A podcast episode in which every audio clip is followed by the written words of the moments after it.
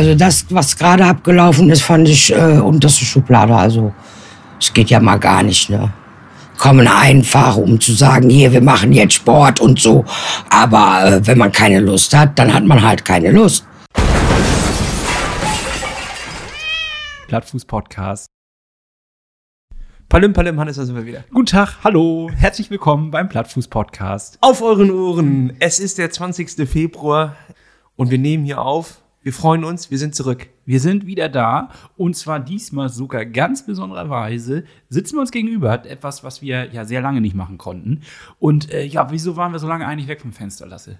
Ich war unterwegs, Hannes. Ich war fahnenflüchtig, ich war da draußen. Ich war in der Natur. Ich habe gelebt, ich habe geatmet, ich habe gelitten, ich habe gefroren, ich habe geschwitzt. Für euch Leute, damit ihr was auf Ohren kriegt. Und das werden wir heute nämlich ganz exklusiv hier bearbeiten. Es ist quasi die Special-Folge zum Atlas Mountain Race. Äh, ich meine, da gab es schon die eine oder andere Folge da draußen von anderen Podcasts, die sicherlich auch super toll sind. Aber hier ist es jetzt der exklusive Content mit Lasse vom Plattfuß Podcast. Ich glaube, besser geht's gar nicht. Nee, ich glaube auch. Also da kann man natürlich bei anderen reinhören, aber hier, da gibt es das noch warm frisch auf die Ohren. Obwohl jetzt ist es ja auch schon zwei Wochen. Wir sind mal wieder zu spät, ja. Na, aber das Ding ist, Hannes, ich musste tatsächlich feststellen, dass das erstmal in mir noch wachsen musste. Hätte man mich jetzt direkt nach dem Rennen befragt und wir hätten uns zusammengesetzt und hätten was aufgenommen, wäre, glaube ich, ein anderer Podcast dabei herausgekommen als jetzt zwei Wochen später. Denn jetzt bin ich an, diesen, an diesem Event, bin ich gewachsen, ich bin ein anderer Mensch.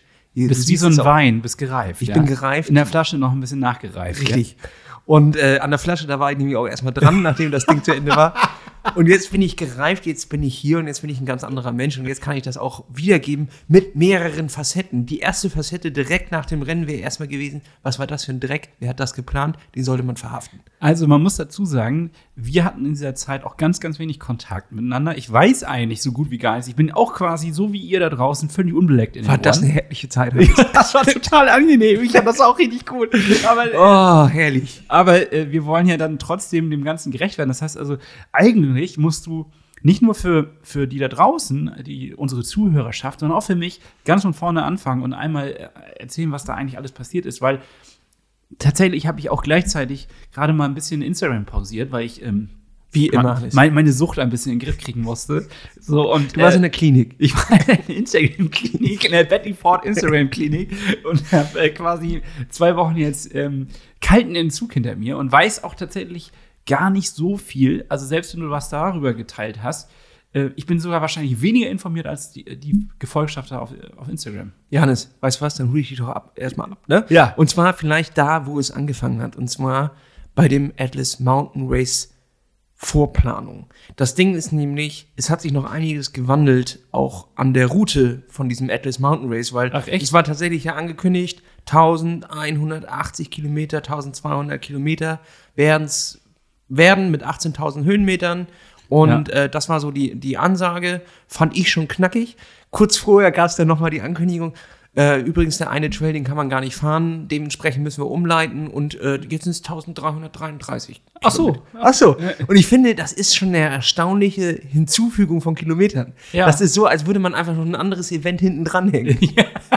Dann haben die noch gesagt, ey, pass auf, schlaue Idee, wir starten gar nicht morgens, so dass man den ganzen Tag erstmal hat, um sich dran zu gewöhnen, sondern wir starten abends 18 Uhr zur kleinen Einordnung. Um 19 Uhr geht da die Sonne weg und die kommt auch für 13 Stunden erstmal nicht wieder. Ja, naja, Lampentest halt. Ne? Ist ein reiner Lampentest. Und ich sag dir äh, schon mal eins, Hannes. Woran denkst du bei Marokko? Jetzt, ich. Kamele. Experiment. Also, Kamele. ich bin echt, jetzt kommt wahrscheinlich komplett, jetzt ist es rassistisch. Also, oh Gott.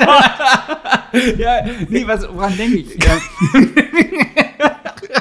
Darauf wollte ich natürlich hinaus. Also, Rassistische Vorurteile. Nein, du denkst natürlich an Sonne, Hannes. Du denkst an, an Strand, du denkst an orientalische Kräuter, Gewürze, leckeres Essen. Ja, äh, lärmige Straßen, aber so positiv, also mit Leben gefüllt. Leben, mit Leben gefüllte Straßen. So, ich äh, kann dir eins sagen, Hannes, Marokko ist kalt. Kalt wie ein Affenarsch. Das war so arschkalt. Echt? Wir sind in die erste Nacht reingefahren. So, um 18 Uhr ging's los. Die Tage davor waren, waren schon äh, wirklich krass. Also tagsüber ist es zwar warm, wir haben so 22 bis 25 Grad äh, gehabt. Es wurde aber sofort, wenn du mal aus der Sonne rausgekommen bist und im Schatten standst, wurde es schon arschkalt. Also Ja. da brauchtest du eine Downjacke und sobald die Sonne weg war, unerträglich kalt. Wir reden hier von minus 12 Grad oben in dem in War dir das klar, bevor du da hingeflogen bist? Nein, es war mir klar, sobald man auf die ersten Leute im Hotel getroffen ist, weil das ist natürlich auch wieder so ein Rennding. Alle treffen im gleichen Hotel an, alle unterhalten sich und die Panik beginnt. Jeder erzählt Da wird irgendwelche. nochmal die lange Unterhose jetzt rausgekramt. ja, und das ist Oder natürlich dann, zusammengetackert aus irgendwelchen Da- Fellstücken oder das so. ist ja auch ein Freak-Hotel dann so. Also da, das, das müssen wir jetzt auch einfach mal festhalten, Leute. Jemand, der sich für sowas anmeldet, ist anscheinend ein Freak. Ich habe das auch immer vorgeschoben. Ich bin hier Journalist, Hannes. Ich bin hier im journalistischen Auftrag. So, ich hatte auch so eine kleine Pressemütze auf und sowas. Das habe ich immer irgendwie vorgeschoben, aber natürlich, ähm, sobald du dich für so etwas anmeldest, geht es in den freakigen Bereich. Das habe ich einfach festgestellt. Und alle, die dort sind, sind super cool, super nett. Aber sie haben halt alle einen an der Klatsche. So. es ist einfach Sagt so. man denen das so direkt ins Gesicht? Oder ist es eher so ein. Ich habe das immer direkt gesagt. Ihr habt sie doch alle nicht mehr. Und das Ding ist auch, die kriegen das natürlich nicht mehr mit, weil die suhlen sich ja nur in, dem, in der eigenen Suppe, weil die ja mit anderen Leuten unterhalten, die sich genau, die genauso freakig sind. Das ist so wie, die- so, weißt du, ja, wie Ironmans. Äh, wie Ironmans oder ich dachte jetzt eher so an so Rollenspielen, Leute, weißt du, die sich dann so in mittelalterliche Kostüme begeben und sich auf dem Feld vor Köln treffen und dann sich damit mit so äh, Rüstungsteilen einen auf die Schnauze geben. Wieso denkst du gerade an Köln? Nick Stackenburg? Oder? Ja, weiß ich nicht. Den sehe ich da auch in so einem Fell, weißt du, und, und dann so, so Lab-Spieler heißen das, glaube ich. Und die begeben sich da ja auch rein und weil die mit anderen Lab-Spielern dann unterhalten, kommen die Sachen, die sie dann erzählen, ihnen gar nicht mehr freakig, nein, schon fast normal vor. Ja. So, und da ist es natürlich auch, alleine was man so investiert, wie, die, wie das mit den Fahrrädern abläuft, ähm, die haben alle ähm, eine positive Verrücktheit, will ich das jetzt einfach erstmal sagen. Es ist erstmal alles positiv, aber trotzdem ist es auch schon irgendwie verrückt. Und man lässt sich halt auch schnell anstecken wahrscheinlich. Ne? Also wenn man jetzt so im Hotel drin ist und dann fängt da dieser Talk an, dieser, dieser, das ist ein bisschen wie bei einer Klausur, bei der man irgendwie äh, aufgeregt vor der Tür steht und so, ach, hast du auch das gelernt? Und dann macht man sich ein bisschen Nein. wahnsinnig. und dann fängt man irgendwann an zu verstehen, verdammt, ich habe irgendwie doch die Hälfte nicht. Äh, Oh, das auf der Rückseite konnte ich nicht. Es gab eine Rückseite. ja, genau, dieser- Moment, genau. Das ist auch schon nach der Klausur. Aber vor- der Klausur fängst du dann ja auch schon an, irgendwie dich, äh, oder vor, ja, grundsätzlich Mental Wahnsinn. aufzureiben. Es Aufzureiben. Ist, es ist Ja. irgendwie ein mentales Abgleichen. Hast du zwei oder drei Schläuche eingepackt? So etwas, Äh, genau. ja. Und ähm, alles cool, wir waren dann auch noch zusammen fahren und waren das erste Mal im Gelände und ich sagte Hannes, Gravel Paradise, ne? Mountainbike und Gravel Paradise, es ist krass. Die Strecken rum um Marrakesch, absoluter Wahnsinn. Du bist ganz schnell raus und bist sofort im Paradies. Besser geht es einfach nicht. Es geht nicht besser. Dann war auch die Sonne noch da, alles herrlich. So, Jetzt war aber auch tatsächlich der Fall, dass die Panik so ein kleines bisschen dann auch reinkam, weil nach den 50 Kilometern habe ich schon meine Beine gespürt und auch so in der Sonne. Ähm, Ist ein Unterschied als hier jetzt in Norddeutschland. ja, schon ein kleines bisschen ist es ein Unterschied. Ja. So. Und vorher, das ist halt das Problem auch mit der Februarvorbereitung, man war hier viel auf der Rolle, aber sehr wenig draußen.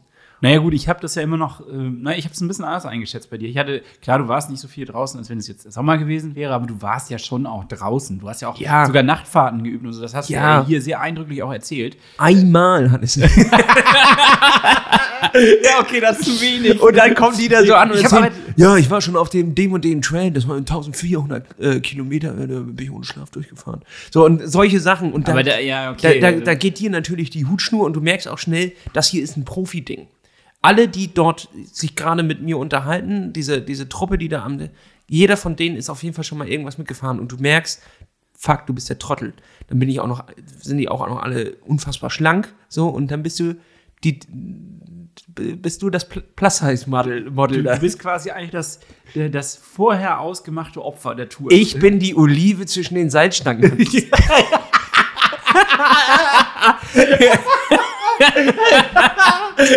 aber es ist auch ein bisschen Nährwert, also höher Nährwert, muss man sagen. ja, genau, richtig, äh, genau. So. Und ähm, dieses Vorgeplänkel, das war schon eine angespannte Situation für mich. Ich habe das ganze Setup und da habe ich einen Kardinalsfehler natürlich mal wieder gemacht, habe ich noch achtmal umgestellt. So, ähm, aber ich glaube tatsächlich, dass ich es zum ersten Mal geschafft habe, ein Setup kurz vorher zum Besseren umzustellen. Ich bin noch viel Gepäck losgeworden, wo ich so gemerkt habe, in den Gesprächen mit den anderen. Äh, brauche ich nicht. Brauche ich nicht, ja, brauche ich nicht, ja. brauche ich nicht. Ich brauche wirklich nur eins: eine Hose, ein Trikot, äh, Armlinge, Beinlinge, Daunenjacke. Doppelsocken und Geheimtipp jetzt für die Kälte. Ich habe eine Lammfelleinlage von DM mir geholt und habe die unten in die Schuhe reingelegt. Oh. Game Changer. Game Changer. Äh, jetzt die ganze Einlage für den ganzen Körper noch, oder? Das wäre es, ja. Und ganz eine, eine im Schritt, Hannes. Immer eine, ich hatte drei Abfahrten, Einlagen dabei. gerade bei den Abfahrten. Ja, eine schöne Lammfellanlage im Schritt. So, und äh, dann halt Race Day, es geht los, 18 Uhr, es geht in die erste Nacht rein. So, und da das Losfahren durch Marrakesch, die Leute ähm, stehen alle am Rand. Das habe ich übrigens noch gesehen, das wurde mir zugeschickt, das Video. Da herrschte ja schon so eine prickelnde Stimme. Alter, unfassbar prickelnde Stimme, unfassbar geil. Du fährst aus Marrakesch durch, überall ist Polizei, überall ist Militär, die sperren das alles für einen ab, die. Auch für äh, diese, ich sag mal, nicht so viel, es sind ja nicht so viele Leute. Wie viele waren das jetzt, die da am Start waren? 220, glaube ich. Also schon doch recht viele. Ja, doch, okay. Ja, aber ja nicht so eine Masse, wo man so denkt, jetzt, okay, das ist. Äh ja, aber für die Marrakeschianer für die Marie. ja. Ist das natürlich ein Event, ne? Die ja. denken sich auch, was sind das denn für Leute? Ja, Wir sehen hier schon auch ein bisschen alienhaft aus mit, dieser, mit diesem Trinkrucksack drauf, voll eingepackt. Hattest du auch eigentlich einen? Ich hatte einen Trinkrucksack dabei. Ach, ich war so einer, der auch mal mit einem Trinkrucksack im Restaurant steht. Helm auf, Trinkrucksack. So. Und ähm, Gott, ja. dann ging es aus Marrakesch raus und unfassbar äh, gute Strecke für so äh, 40, 50 Kilometer und dann kam der erste Berg und der war alles noch wunderbar, auch äh, wirklich machbar und äh, noch Tarmac, äh, wirklich Straßenbelag, der, der gut fahrbar war. Und dann kam die Dunkelheit, die Kälte und mein persönlicher Albtraum. Und die Hornviper? Die Hornviper stand, hat auch ihr Rad geschoben. die, die Hornviper war nicht das. Äh, die habe ich übrigens die ganze Zeit nicht einmal gesehen, außer auf dem Markt, äh, wo die dann ja von Schlangenbeschwörern beschworen wurde. Habe ich keine Hornviper gesehen. Okay. Kein Skorpion, keine Nagetiere. Das ein, ja, doch ein Nagetier, ein Streifenhörnchen habe ich gesehen. Ah. Das kann ich schon mal sagen. Ein gefährliches Streifenhörnchen. Hat ihr nämlich in die Einlage gebissen? Ja, oder? richtig, haben wir in die Einlage gebissen.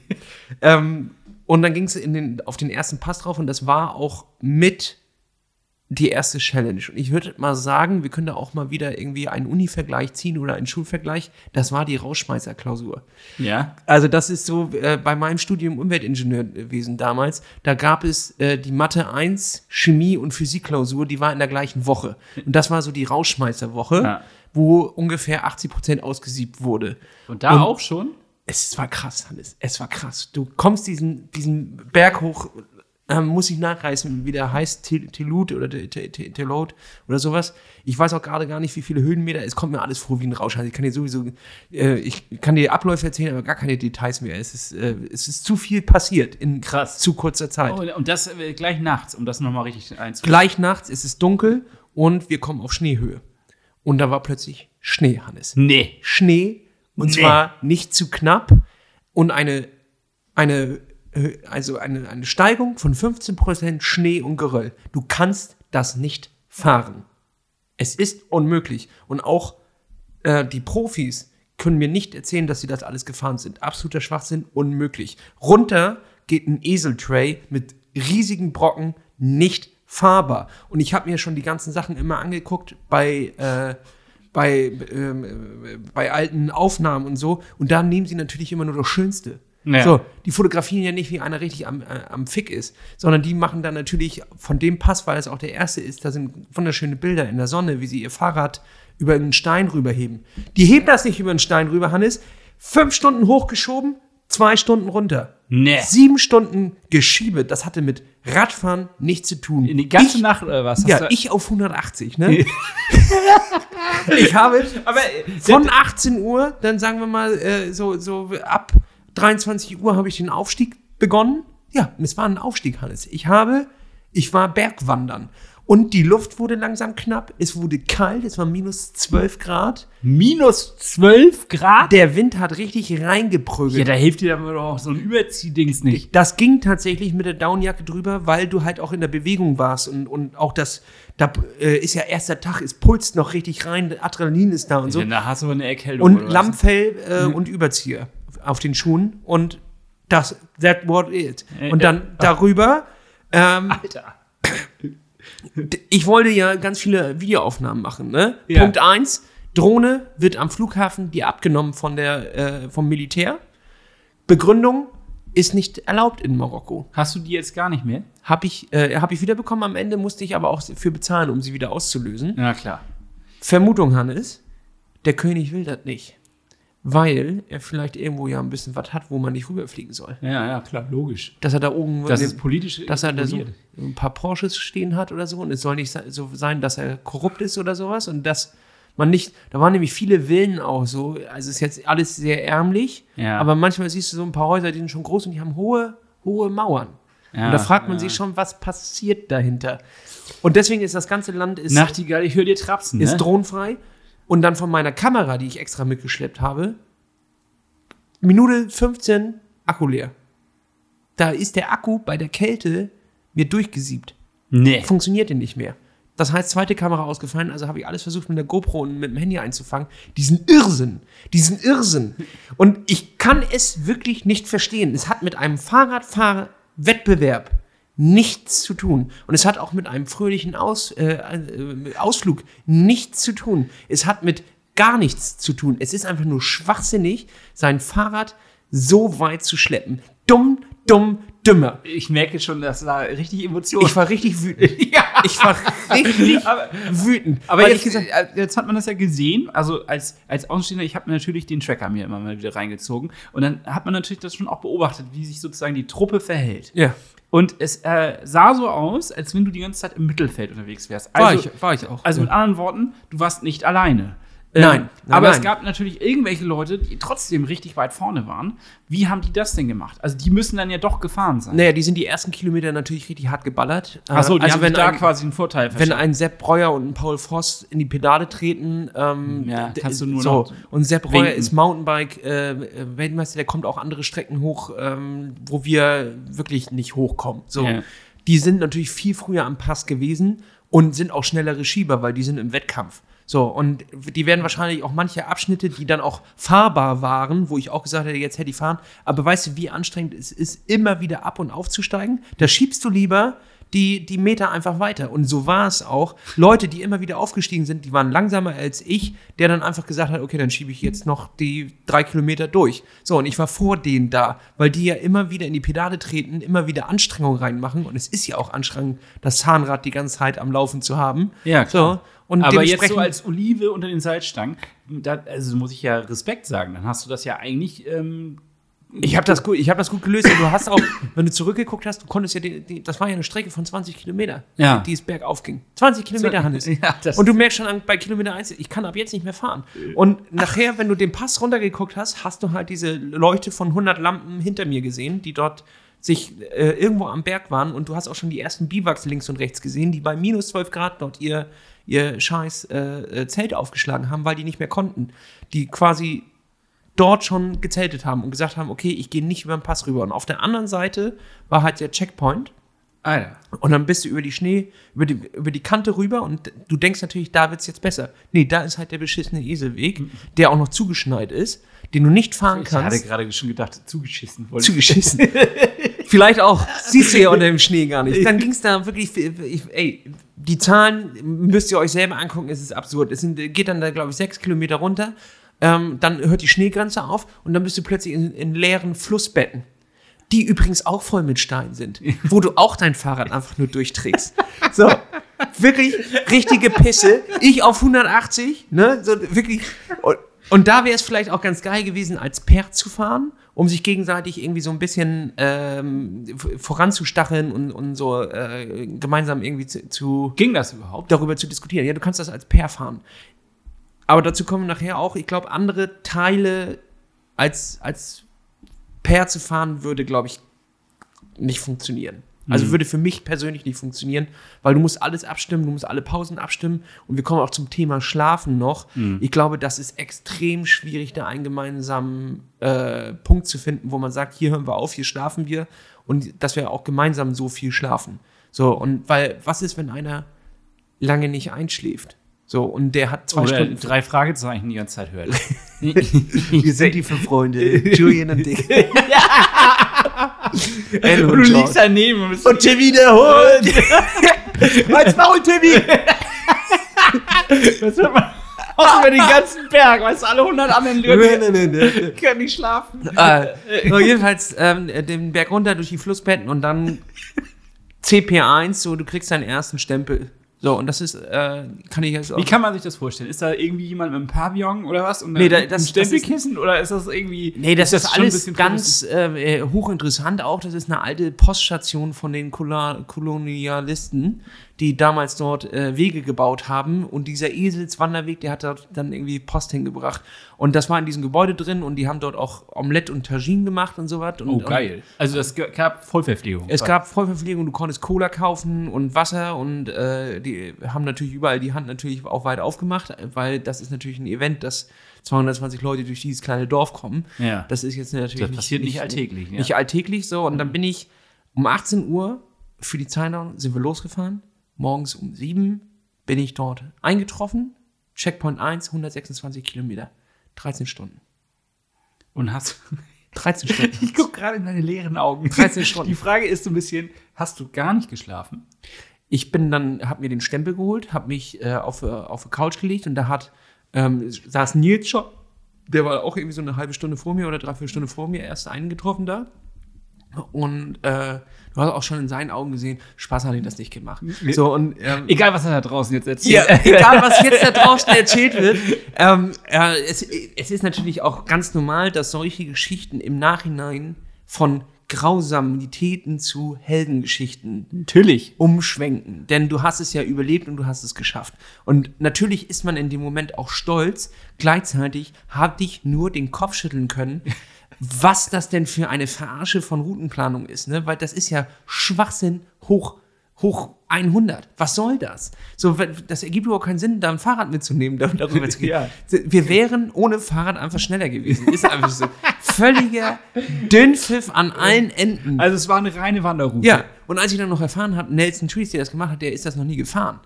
Sondern der hat das einfach nur scouten lassen quasi und zusammengestellt. Da dachte ich auch, willst du mich eigentlich verarschen, Nelson? Willst du mich verarschen? Nelson, jetzt komm mal her. Ja, komm her, du. Komm mal her jetzt. Ich nehme hier Ist- Schwitzkasten. ja.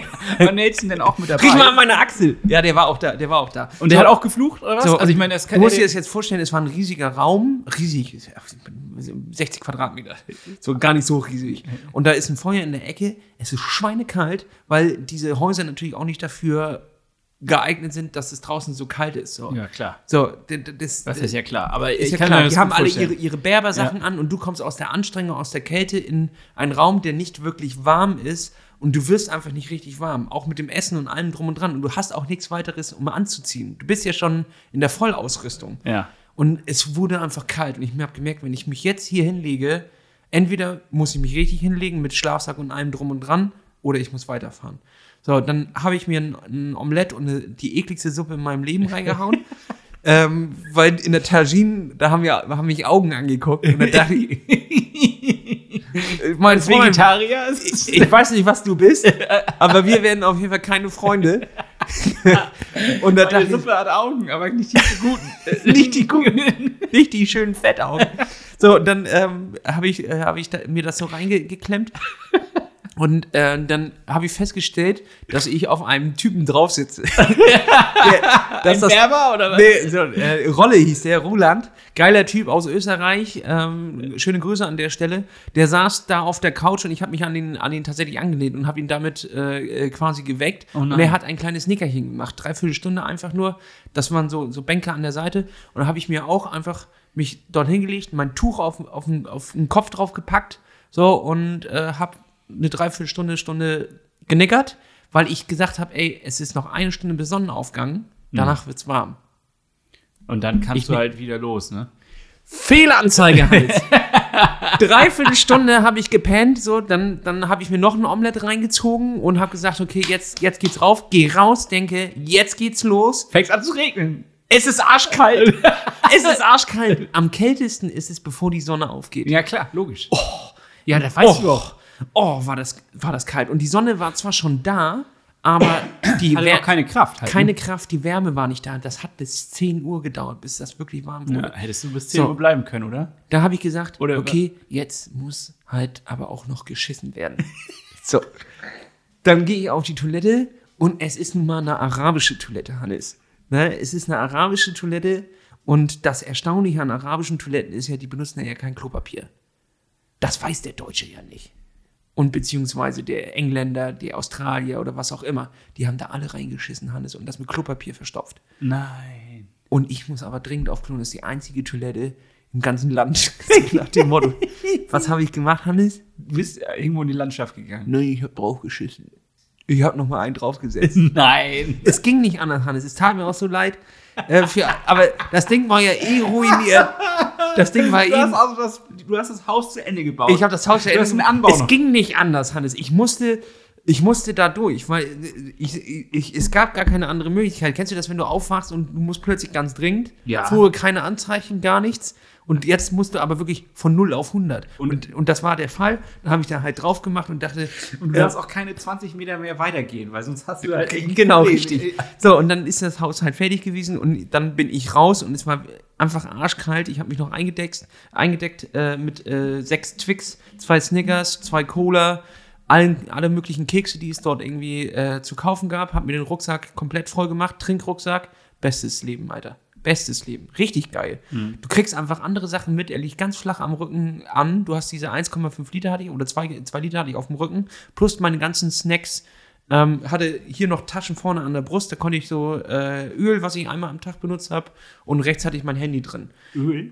Ja, Ah, Kettenöl. Kettenöl. Ja. Okay. Mhm. Ähm, wirklich richtig praktisch, muss ich sagen. Ähm, sieht natürlich ein bisschen komisch aus, muss man sagen, aber man Ja, gut, gewöhnt das sich dran. interessiert ja keinen. Das interessiert keinen. Aber es ist wirklich richtig, richtig geil und richtig praktisch. Ja. So, und ich frisch auf Toilette, Sonne geht auf. Komischerweise extrem euphorisch, weil die erste Nacht vorbei war. Und das wirklich, die Nacht ist nachts am dunkelsten. ist ein alter Spruch von mir. ähm, Ja, nachts ist am dunkelsten. Ja, das zog sich durch die, ganz, durch die ganze Tour durch. Nachts kommen ganz merkwürdige Gedanken in Richtung, was mache ich den ganzen Scheiß, wieso höre ich auf? Sobald die Sonne da war und ein bisschen Wärme kam, war das der geilste Tag meines Lebens. So, und wirklich dieses Auf und Ab, aber du hast dann ja wirklich original eine Dreiviertelstunde Schlaf gehabt, oder was? genau, Und das nach der Anstrengung. richtig. Und Nils hat, glaube ich, gar nicht geschlafen, der ist weitergefahren. Und Ja, äh, das kommt ungefähr hin, weil der Tracker war dann auch schon weiter. Ja, genau. Also er hat sich gar nicht hingelegt, hat eine Dreiviertelstunde, Stunde da, da ein Nickerchen gemacht, was wirklich, das war das erste Powernap in meinem Leben. Ich, ich bin ja nicht so der, der Napper-Typ, das war wirklich auch wirklich on the point. Ich war fit wie Ralle, ich war auf Klo, die Sonne geht auf, ich hatte richtig Bock. Und vor allem als erstes habe ich gesehen, es gibt erstmal ein Tarmac-Stück, was auch noch bergab geht. Ja. Und dann richtig geile Trails durch, durch so alte Dörfer durch, die verlassen waren. Und die gingen durch die Häuser rein raus. Habe ich auch GoPro-Aufnahmen, mega krank. Also, und dann kommst du in diese Canyons rein. Es sieht ja alles unfassbar aus. Es ist nicht zu glauben. Du hast diese Sandberge um dich herum. Dahinter zieht sich die, die äh, Bergkette mit den weißen Spitzen, wo du gestern Nacht noch drüber gegangen bist, über diese, über die Schneeketten. Und du denkst einfach nur, das kann alles nicht wahr sein. So. Ja. Und dann bist du am Arsch der Heide und es kommt dir einfach ein Typ auf dem Esel entgegen. so, und der, du weißt, guckst so auf, auf deinen Tracker, es sind noch 40 Kilometer bis zum nächsten. Er ist gerade 40 Kilometer mit dem Esel durch die Wüste gelatscht. Krass. Und du weißt so, ey, was geht denn hier ab, ey? So krass, die leben hier wirklich. Du bist hier zu Besuch, du haust jetzt wieder ab, du bist hier auf deinem Fahrrad, aber die, die wohnen hier. Alle mega freundlich. Ja, Also wirklich so krass. das glaube ich. Das marokkanische Volk, unglaublich geil. Und auch nicht so, wie man es kennt, so unfassbar aufdringlich, was so Verkäufe und so angeht, sondern alle sehr zurückhaltend, höflich, freundlich, mega geil. Marrakesch ist noch so ein bisschen was anderes. Da, ja, klar, da das ist eine natürlich andere, touristisch und so, ne? Und da ist eine andere Dynamik drin. Ja, ja. Aber echt, echt krass. Und dann gab es einen richtig guten Tag, würde ich mal so sagen, bis zum, bis zum Nachmittag. Viele Höhenmeter drin, die auch wirklich ähm, empfindlich wurden. Gingen so richtig in die Beine rein, aber tatsächlich sehr viele geile, fahrbare Abschnitte, wo man auch gesagt hat, okay, das war jetzt wirklich die Vorklausur, der Test, bist du gemacht äh, für so ein Abenteuer und ab jetzt wird's geil. Dachte ich, Hannes. Denn jetzt geht die Kräfte, wenn man, man merkt irgendwann doch, dass diese, dieser Schlafmangel da ist, die Kräfte gehen einfach weg und jede, jeder Meter fühlt sich plötzlich sehr anstrengend an und aus 40 Kilometern wird eine fast überwin unüberwindbare Strecke. Es zieht sich wie fucking Kaugummi. Und dann sind wir auch in Abschnitte gekommen, die einen wirklich, die waren dafür gemacht, um dich fertig zu machen. Ich bin mir auch hundertprozentig sicher, wenn man auf eine Karte guckt, rechts geht bestimmt ein ganz normaler Wanderweg längs. Und dann, wir mussten aber durch Flussbette durch, die wirklich sieben Meter tiefe Gruben waren, wo du dein Fahrrad auf den Rücken nehmen musstest und runterklettern musstest, um dann auf der anderen Seite wieder hoch. Und davon 20 Stück hintereinander. Und das heißt, ein Abschnitt von 1,5 Kilometern mit diesem Flussbettarm zieht sich einfach über drei Stunden hin. Nee. Es wird wieder dunkel. Und du bist immer noch, du hast, du hast drei Kilometer geschafft in der letzten Stunde. Oh Gott. Oh Gott. Oh Gott, also ganz ehrlich, das klingt nach einer richtigen Horrorvorstellung. Mentale, mentaler ja. Abfuck. Zwischendurch, aber das, das ist immer das Geile, kommt dann irgendwo ein Licht von irgendwo und es ist irgendein anderer Fahrer, der sich vielleicht auch verfahren hat und von rechts kommt und man trifft sich so und tauscht sich aus. Und du siehst aber auch bei jedem an, so richtig glücklich, so richtig geil findet es hier eigentlich keiner. So, so, also das war nicht so richtig geil, Leute. Findet ihr das wirklich gut? Nö, nö, nein, nö. Also auch mit eingesprochen, so ja. richtig Fun war in dem Part des Pelotons jetzt nicht so richtig drin. Ähm, und das waren aber trotzdem auch noch alles ähm, sehr äh, sportliche Menschen, die also das auch, also ich will dir jetzt da nicht zu nahe treten, sondern. Es gibt, es gibt keinen Unsportlichen da. Nein, aber so im Sinne von, die machen das häufiger. Also das ist ja, jeder von denen war, war hundertprozentig schon häufiger bei solchen Sachen dabei. Ja, also die also wussten eigentlich, was passiert im, im äh, Großen. Naja, mit der Kälte hat, glaube ich, keiner in, der, in dem Ausmaß gerechnet. Ne? Das ja. ist natürlich einfach ein Faktor, der noch erschwerend hinzukommt. Und ohne den Schnee wäre der Pass auch fahrbarer gewesen. Mhm. Schon macht das einen Unterschied von zwei, drei Stunden, die du nachher natürlich auch auf der Uhr hast, um dich vielleicht nochmal hinzulegen. Ich hinterfrage jetzt aber an der Stelle trotzdem mal das gesamte Konzept. Das, danke. Gerne. Das, Lass uns also, darüber reden. wieso macht man denn sowas ohne Schlafen? Also was soll das? Also ganz, jetzt mal ganz im Ernst, das soll ja wahrscheinlich nur dazu führen, dass du noch krasser, noch herausfordernder an die, oh, Entschuldigung, ich fange schon an zu sabbern, meine feuchte Aussprache, ähm, dass du noch herausfordernder an die Sachen rangehst. Also im Grunde, äh, warum kann man jetzt nicht das so aufziehen, dass man ganz normal den ganzen Tag fährt, meinetwegen auch ein bisschen in die Nacht rein, wer da Bock drauf hat, aber dann ist auch irgendwie gut. Also ich habe aber das Gefühl, geht ja gar nicht anders. Nee, es geht auch tatsächlich nicht anders, weil du musst ja strategische Punkte auch erreichen, sowohl für deinen nächsten Kampf am nächsten Tag als auch für die Nacht. Und du wusstest, wenn du auf der Seite von dem Pass zum Beispiel schläfst, haben zwar ein paar gemacht, dann wird es aber richtig, richtig arschkalt.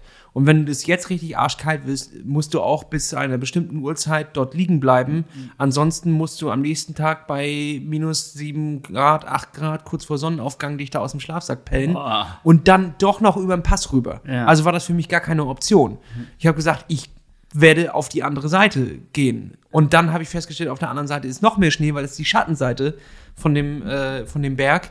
Ähm, hier ist auch keine Option, irgendwie sich ja. hinzulegen. Okay, dann war mir klar, es ist auch nur noch sechs Kilometer, nur noch, also nur noch viereinhalb Stunden.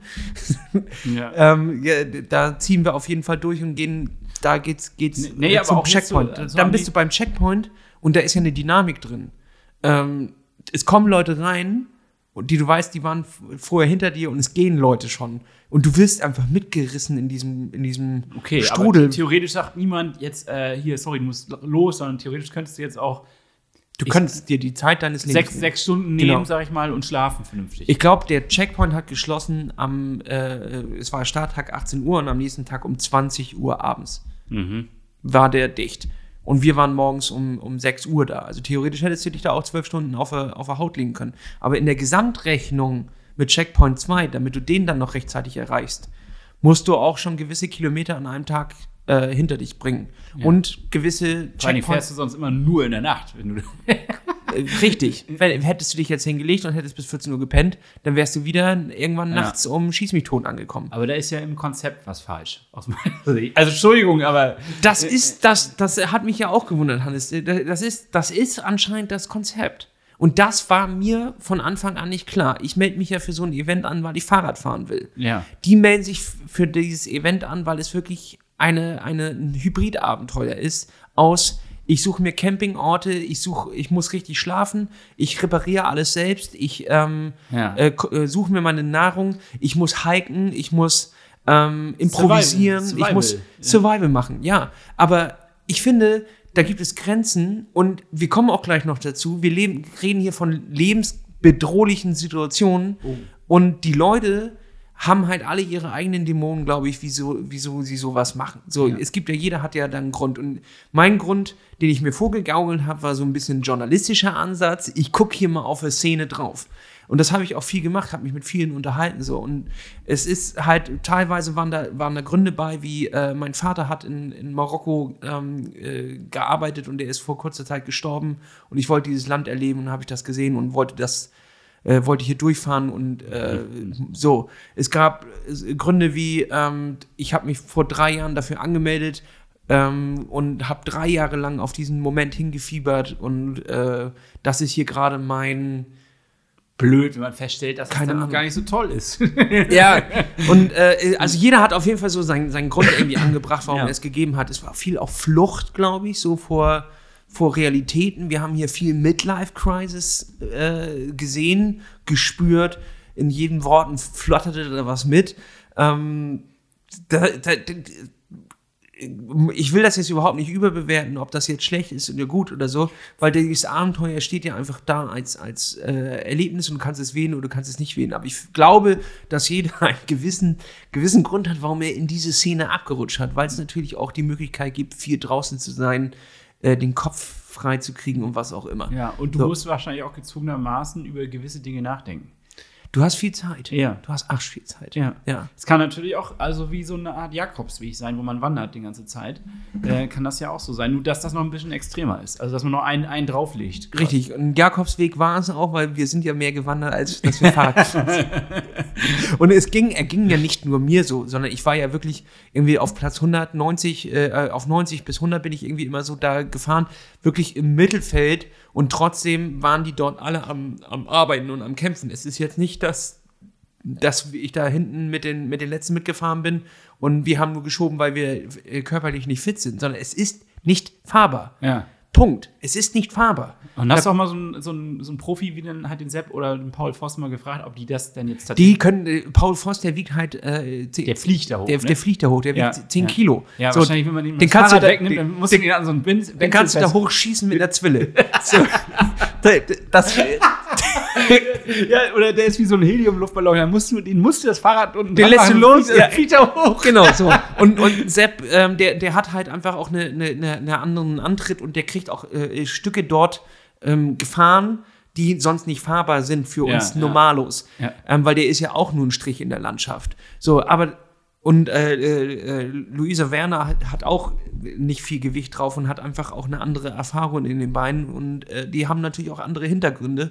Trotzdem ab da hinten, ähm, klar, die anderen Profis, äh, der auch gewonnen hat, Simon Gamble und äh, der Italiener Matti heißt er, glaube ich, die, die, haben alle einfach einen anderen Background und die fahren auch Dinge ähm, die haben auch einen anderen Antrieb und auch eine andere Grundeinstellung zu diesem ganzen Ding. Also es gab quasi so eine erste Gruppe an Prof professionellen beziehungsweise ja. ehemaligen Profis auch, die ja schon ganz andere äh, ja, Facetten des Radsports hinter sich haben. Und dann gab es quasi ein normalo Mittelfeld und äh, ja. Genau. So, und da, das war alles ziemlich durchgemischt. Und ähm, Manche sind halt früh an einem, an einem Punkt angekommen, ähm, haben sich dort hingelegt zum Schlafen und die anderen sind halt noch gefahren, sind dann äh, auf die aufgefahren. Da gab es manchmal so Plätzetäusche und, und was auch immer, aber eigentlich kann man schon sagen, dass die alle immer relativ nah beieinander waren, auch wenn da 60 Kilometer zwischen sind, weil jeder hatte einen anderen Hintergrund. Manche mhm. waren zwar 60 Kilometer vorweg, aber haben noch nicht gegessen und haben noch nicht geschlafen. Dementsprechend müssen die sich jetzt hinlegen. In der Zeit holen die anderen auf, fahren 30 Kilometer vor. Es ist ähm, ein, ein, hin ein kleines Wechselspiel. Es ist ein Wechselspiel und dementsprechend, ich habe auch nie auf diesen Tracker geguckt oder geguckt, wo ich bin. Ich habe es tatsächlich, und dafür bin ich sehr dankbar, immer nur erfahren aus irgendwelchen Nachrichten, die mir geschickt wurden, wenn ich abends mal das Handy angemacht habe habe und die Nachrichten abgerufen habe. Herzlichen Dank für die ganze Unterstützung aus der Community. Ja. Hat mich richtig nach vorne gebracht. Ich war bereit am zweiten Tag, ähm, jetzt nach den ganzen Flussbetten und äh, da gab es zum Glück am Ende noch so einen 5 Kilometer Downhill, ähm, den ich gut fahren konnte und dann bin ich an einem Restaurant angekommen, wo ich mich hingelegt habe. Ähm, Komme ich gleich zu, da, da habe ich zum ersten Mal die Nachrichten gelesen und da war ich eigentlich bereit aufzuhören. Nach Echt? Da, war, da warst du schon, dass du gesagt hast, Feierabend? Ja, was soll denn das hier? Hannes, ich bin 240 hm. Kilometer in den Beinen. Ja, du hast und so ich, viel Zeit investiert. Und ich bin nichts davon gefahren. So, nachdem, weißt du, ich habe keinen Spaß am Schieben. Das macht mir keinen Spaß. Dafür, das ist nicht mein Hobby. Das ist, weißt du? ähm, Schieber. Ja, mein Fahrradschieben ist, und ich wusste ja auch immer, dass es Schiebpassagen gibt, aber ja. dass so viel geschoben wird. Ja. Boah, also wirklich, was soll das? Das ja, ist gut, wirklich okay, okay. Ich, aber ich hatte jetzt auch, ich kenne dich ja auch du bist ja auch ein Typ, der ein bisschen verbissener ist. Was heißt also, wenn du ein Ziel hast, dann sagst du ja nicht einfach, ach naja, okay, heute macht es mir nicht so viel Spaß, jetzt steige ich aus, sondern eigentlich bist du ja jemand, der dann sagt, okay, nee, ich habe jetzt ein halbes Jahr oder noch länger so viel Zeit darin investiert. Alleine das ganze Material, all die ganzen Sachen, die man dazu ähm, an Informationen sich einholen muss, dann trainiert und so weiter und so fort. Dann sagst du auch nicht nach Kilometer 200, naja, gut, tschüss, naja, warum nicht, ne? Wenn du, also ich meine, es gab äh, letztes Jahr, der im, das im, nicht an der Ehre? im Oktober gefahren ist. Weißt du, diese ganze Ehre-Sache, das habe ich schon längst hinter mir. äh, aber es, äh, einer, der im Oktober gefahren ist, äh, Erwin, und der hat nach dem ersten Pass gesagt, verpisst euch doch, was soll die Scheiße? Echt jetzt? Das ist, hat mit Radfahren nichts zu tun, macht mir null Spaß. Ich habe hier Urlaub. Ähm, das sind, ich habe nur so und so viele Urlaubstage. Warum soll ich meine Urlaubstage damit verbringen, mein scheiß Fahrrad eine 20 Kilometer äh, Piste nach oben zu schieben? Was ist das für eine Piste? Mache ich nicht. So, und dann ist er nach Hause gefahren. Und das ist ja auch das Ding, da fährt, ist, eine, ist eine Straße daneben, ne? Du kannst einfach innerhalb von zwei Stunden bist du wieder im, in Marrakesch. fucking Marrakesch. Ja. So, weil ja. es ergibt einfach keinen Sinn, über diesen Pass zu schieben. Und deswegen, da, das müssen wir heute auch noch irgendwie ein kleines bisschen, wir müssen dem noch ein bisschen auf die Spur kommen, was Leute dazu treibt. Aber ja. ich glaube, dass es einfach verschiedene Ansätze da, da im Kopf gibt. Und ich war nach 260 Kilometern ohne Schlaf, beziehungsweise diese 45 Minuten, war ich auf jeden Fall bereit, hier jetzt alles aufzugeben. Ja. Weil ich einfach lustlos war. Kein Bock, kein, gar keine. Klar, so. psychisch ist das ja auch hart. Und ja. Das ist aber auch krass. Es haben mir so viele Leute geschrieben, ne, was, äh, ich habe das dann auch so geschrieben, ich habe keinen Bock mehr. So, ja. ganz ehrlich, äh, zweite Nacht, aber ich habe jetzt schon keinen Bock mehr. Und darauf habe ich bestimmt 400 Nachrichten gekriegt. Ja. Immer mit Never scratch at night. Never scratch at night. Niemals nachts aufgeben. Da habe ich gesagt, okay, gut, ihr habt natürlich auch recht. Würde ich ja eh nicht machen. Ihr gibt auch gar keinen Sinn. Ich lege mich jetzt hin und penne. Und ich bin echt kein, kein guter Einschläfer, ne, Hannes, aber innerhalb von vier Minuten war ich weg. Ich habe meine, mich ich, nicht ausgezogen oder irgendwas, ich habe nur meinen Schlafsack genommen, habe meine Luftmatratze aufgepumpt, in die Ecke von diesem Restaurant geschmissen, habe mich hingelegt und war weg. Und dann habe ich sechs Stunden gepennt. Ich habe mir keinen Wecker gestellt. Ich habe sechs Stunden gepennt und danach ging es mir blendend. Unglaublich. Du hast eine ganz andere Körperdynamik. Du hast einen, also du bist, du spürst das, was du gestern hattest. Du hast null Muskelkater, weil es ja auch nicht so anstrengend ist wie du fährst jetzt 400 Watt auf dem Fahrrad ähm, und, und treibst deine Muskeln irgendwie auf ein anderes Level, sondern es ist ja ganz, ganz lange wenig Watt. Ja. So, und es gibt überhaupt keinen Muskelkater, du spürst alles auf jeden Fall, aber es ist eigentlich ein ganz gutes Gefühl. So habe ich alles zusammengepackt. Da war dann gleich schon äh, einer der Marokkaner, der so einen Tee vorbereitet hat. Da gab es erstmal Minztee. Ich habe die Zähne geputzt und irgendwie fühlte sich alles wieder richtig an. Es ist so krass, wie schnell man das verdrängen kann, wie schnell man auch die Sachen, die vorher am Abend die absolute Hölle waren, wo ich gesagt habe, das ist ja der letzte Scheiß. Ich werde das nie wieder machen. Ich werde auch keinen Meter von hier weiterfahren. Hier ist eine Straße. Ich habe dann schon, ich habe schon gegoogelt, wie weit ist das nächste Hotel entfernt. Ja. Ich habe gesagt, nee, morgen fahre ich 60 Kilometer nach, nach äh, Afra heißt das. Dann lege ich mich hin und das war's. Und ihr könnt mich alle mal am Arsch lecken. ihr seid doch alle irre. Du, ihr, ihr fresst jetzt hier, trinkt eure eigene Pisse und, und was auch immer und, und fahrt hier durch die Wüste und macht das. Ich fahre jetzt ins Hotel, danach fahre ich an die Küste und dann lege ich mich mit, mit, mit Mojito auf eine Dachterrasse und dann könnt ihr mich alle mal am Arsch lecken. Das war meine, meine persönliche Einstellung, wirklich nach, nach Tag zwei am Abend und morgens ganz anders. Völlig völlig raus. Die Geräte waren aufgeladen. Ich habe meine Kette geputzt, habe die geölt. Alter, was da für ein Dreck drauf ist, kannst du dir das nicht vorstellen. Das ist so krass. Wie das einstaubt, heftig. So, Kette geölt, fertig. Bin die Straße runtergefahren. Da war dann eine 24-7 Tankstelle äh, auf der Strecke, mal ein bisschen abseits. Und die hatten ähm, richtig geiles Omelette. Das war auch noch ein Tag, wo ich noch Omelette sehen konnte. Danach wurde es langsam eng. Da habe ich mich wieder mit, äh, mit Schwickse eingedeckt, mit äh, Doppelkeksen, hier Prinzenrolle. Die heißt dort ein kleines bisschen anders, aber ist exakt das gleiche Produkt. Richtig geil, weil die haben auch ein bisschen ein bisschen Biss. Da kannst du auch ein bisschen was dran knabbern. Ja. So, ansonsten ist es, glaube ich, für Diabetiker und, und Zahnärzte ein absoluter Albtraum, was da passiert. Die Leute sind ja nur am Cola saufen. Ne? Cola, Fanta, die übrigens widerlich schmeckt in, in Marokko. Ja. Geh auf Orangina. Aber Fanta schmeckt immer widerlich. Ja, aber die ist ja richtig orange. Die, ist, die sieht aus wie äh, deine Pisse nach einem harten Wochenende. Wahrscheinlich ist es nichts anderes. Richtig widerlich. Ähm, Orangina ist aber natürlich eine absolute Ja. Empfehlung. Ja. Und die habe ich mir auch immer in die Wasserflasche noch mit reingekippt. Ansonsten hier von äh, MON Sports äh, dachte ich, das ist, das ist eigentlich das widerlichste, was man produzieren kann. Äh, Energy Pulver mit Pineapple-Geschmack. Ist aber richtig geil. Ja? Schmeckt wie die weißen Gummibärchen. Ich fand's mega geil. Und das hat tatsächlich auch den ganzen Tag gepowert und Tag 3 fucking hell war geil. Auf dem Weg nach Afra, du bist durch äh, so ein, ich glaube, das nennt sich auch äh, äh, irgendwas mit Paradise, ähm, unfassbare Steinsformation, alles sieht gleich aus, aber alles ist komplett unterschiedlich. Also das ist, glaube ich, ein Traum für jeden Geologen und Geografen, der da durchfährt. Wahnsinn. Du, und du fährst auf so ganz kleinen, schmalen Wegen, rechts geht's einfach 600 Meter runter, ist ja nicht gefährlich, ist ja alles gut.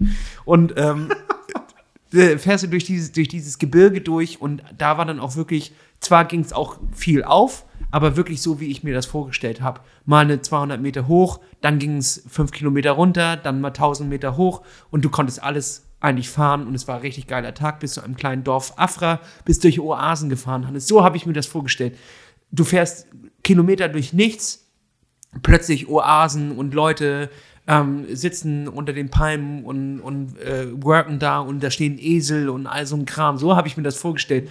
Äh, eine Mischung aus ähm, Wüste, Hitze und hier dann aber ein Paradies und die fressen Kokosnuss und Ananas und so, weißt du? In die Richtung habe ich mir das vorgestellt und dabei immer meinen Ananas-Drink geschlürft und ich so, geil, Alter, das ist das Leben, so habe ich mir das vorgestellt. Tag drei, ab jetzt wird's richtig fett. So, und dann sind wir in, in Afra angekommen, da habe ich mich inzwischen mit jemandem zusammengetan. Äh, Martin heißt er, cooler, cooler Typ. Ähm, ah nee, jetzt muss ich ja vorab. Äh, das Ding ist, ja doch, also äh, mit Martin habe ich mich halt äh, für, für weitere Kilometer zusammengetan. Ähm, ein cooler Typ, 65 Jahre alt aus England, hat einen Antritt, da, da, da werden Profis schwach, alter Schwede, kann der, der konnte noch richtig in die, in die Pedale treten. Und mit dem bin ich dann ein Riesenstück gefahren. Den, witzigerweise habe ich den immer wieder getroffen. So. Und der war auch derjenige, der als erstes mich gefunden hat, als ich gestürzt bin. Weil dazu kommen wir jetzt. Es war halt Nacht und ähm, das Gelände ist halt wirklich unübersichtlich und Reden wir jetzt von Tag 3 oder wovon reden wir jetzt? wir sind, ich bin tatsächlich tags äh, in, der- Nacht zwei schon gefahren. Ich äh, gefallen. Okay. Ich habe das ein kleines bisschen nach der Tankstelle, war eine, eine Wasserüberquerung und da war, war es, bevor es in das geile Gebiet gegangen ist, Ja. war ähm, quasi noch ein bisschen auf und ab, so wirklich Pille-Palle. Ja. Und da ist es halt passiert. Ähm, ich bin gestürzt und zwar bin ich in so eine kleine, kleine Abhang runtergefahren und habe einmal kurz nicht aufgepasst und bin in der Sandgrube mit dem Vorderrad hängen geblieben und dann über den Lenker auf so eine, äh, ja, auf so eine Steinansammlung halt draufgebrettert. Und da war wirklich so, wie man es kennt, wenn man irgendwo richtig doll drauf fällt. Kennst du das noch früher aus der Schule, wenn du irgendwo wirklich Es geht durch den ganzen Körper. es geht durch den ganzen Körper, die Luft ist raus aus dem, aus dem Körper und du denkst, so, und auf den Kopf? Bist du auf den Kopf gefallen? ich bin auf, am Kopf längst geschrammt. Also der Helm hat auch äh, ordentlich was mitgekriegt, ähm, oh, scheiße. aber Also alles gut gelangen. Ich bin eher so auf die Hüfte gefallen und aufs Knie drauf. Und dabei auch Lampe ausgegangen, du liegst im Dunkeln. Ach, das war, das war eine Nachtfahrt. Das war in der Nacht, ja. Das war direkt, nachdem ich halt so gut geschlafen habe, aufgestanden bin. Ich habe das gerade ein kleines bisschen im, im, im Kopf alles äh, durcheinander gebracht. Ähm, ich habe sechs Stunden geschlafen, war an der Tankstelle, habe gegessen, alles war cool. Ähm, welche Uhrzeit war das denn? Morgens oder morgens um vier oder fünf. Ah, okay, so. ja. Und alles war cool. Und ich bin halt äh, losgefahren. Da war so eine Flussquerung, vor der hatte ich richtig Schiss, dass irgendwie die Füße nass werden und du den ganzen Tag noch ähm, oder bis Ja. die Sonne aufgeht mit nassen Füßen fährst. Das waren so die Gedanken, worum es mich bei mir drehte. Ähm, und ich habe überhaupt einmal war ich quasi unkonzentriert. Einmal war ich so, habe ich die Gedanken schweifen lassen und war nicht bei der Strecke, sondern habe dran gedacht, ähm, dass die Sonne beide aufgeht und, und äh, ja. so. Eigentlich war was Gutes, weil man sich dann natürlich dran hochzieht. kannst du beim Atlas Mountain Race nicht. Du darfst nicht fahrig werden, du darfst nicht, Du musst die ganze Zeit du konzentrieren. musst konzentriert sein. Der, der Untergrund ist, er wechselt von einer Sekunde auf der nächsten. Von äh, Stein zu Sand zu Geröll zu, weiß ich nicht, so kleinen, äh, wie wenn du äh, so Schotter, äh, Kies, so, wie heißt das denn? Ja, ja. Äh, Split. Ja. Splitte auf der Straße Oh, hast. Rollsplit. Das, Rollsplit, aber das ist ja auch immer schön, wenn du darauf fällst. natürlicher Rollsplit. Ja. So, und da wechselt die ganze Zeit der Untergrund und da hat es mich dann halt erwischt. Ähm, Lenker verdreht, Aerobars, ähm, sieht man jetzt auch, ist, ist komplett ver, verdreht gewesen und ich lag halt auf dem Brunnen und war wirklich einfach erstmal so, ich, ich habe keine Ahnung, wie lange es war, vielleicht eine Minute war ich orientierungslos und dachte so, oh, uff, scheiße, ey, ich weiß gar nicht, ob ich aufstehen kann. So, dann war dieser Schock weg.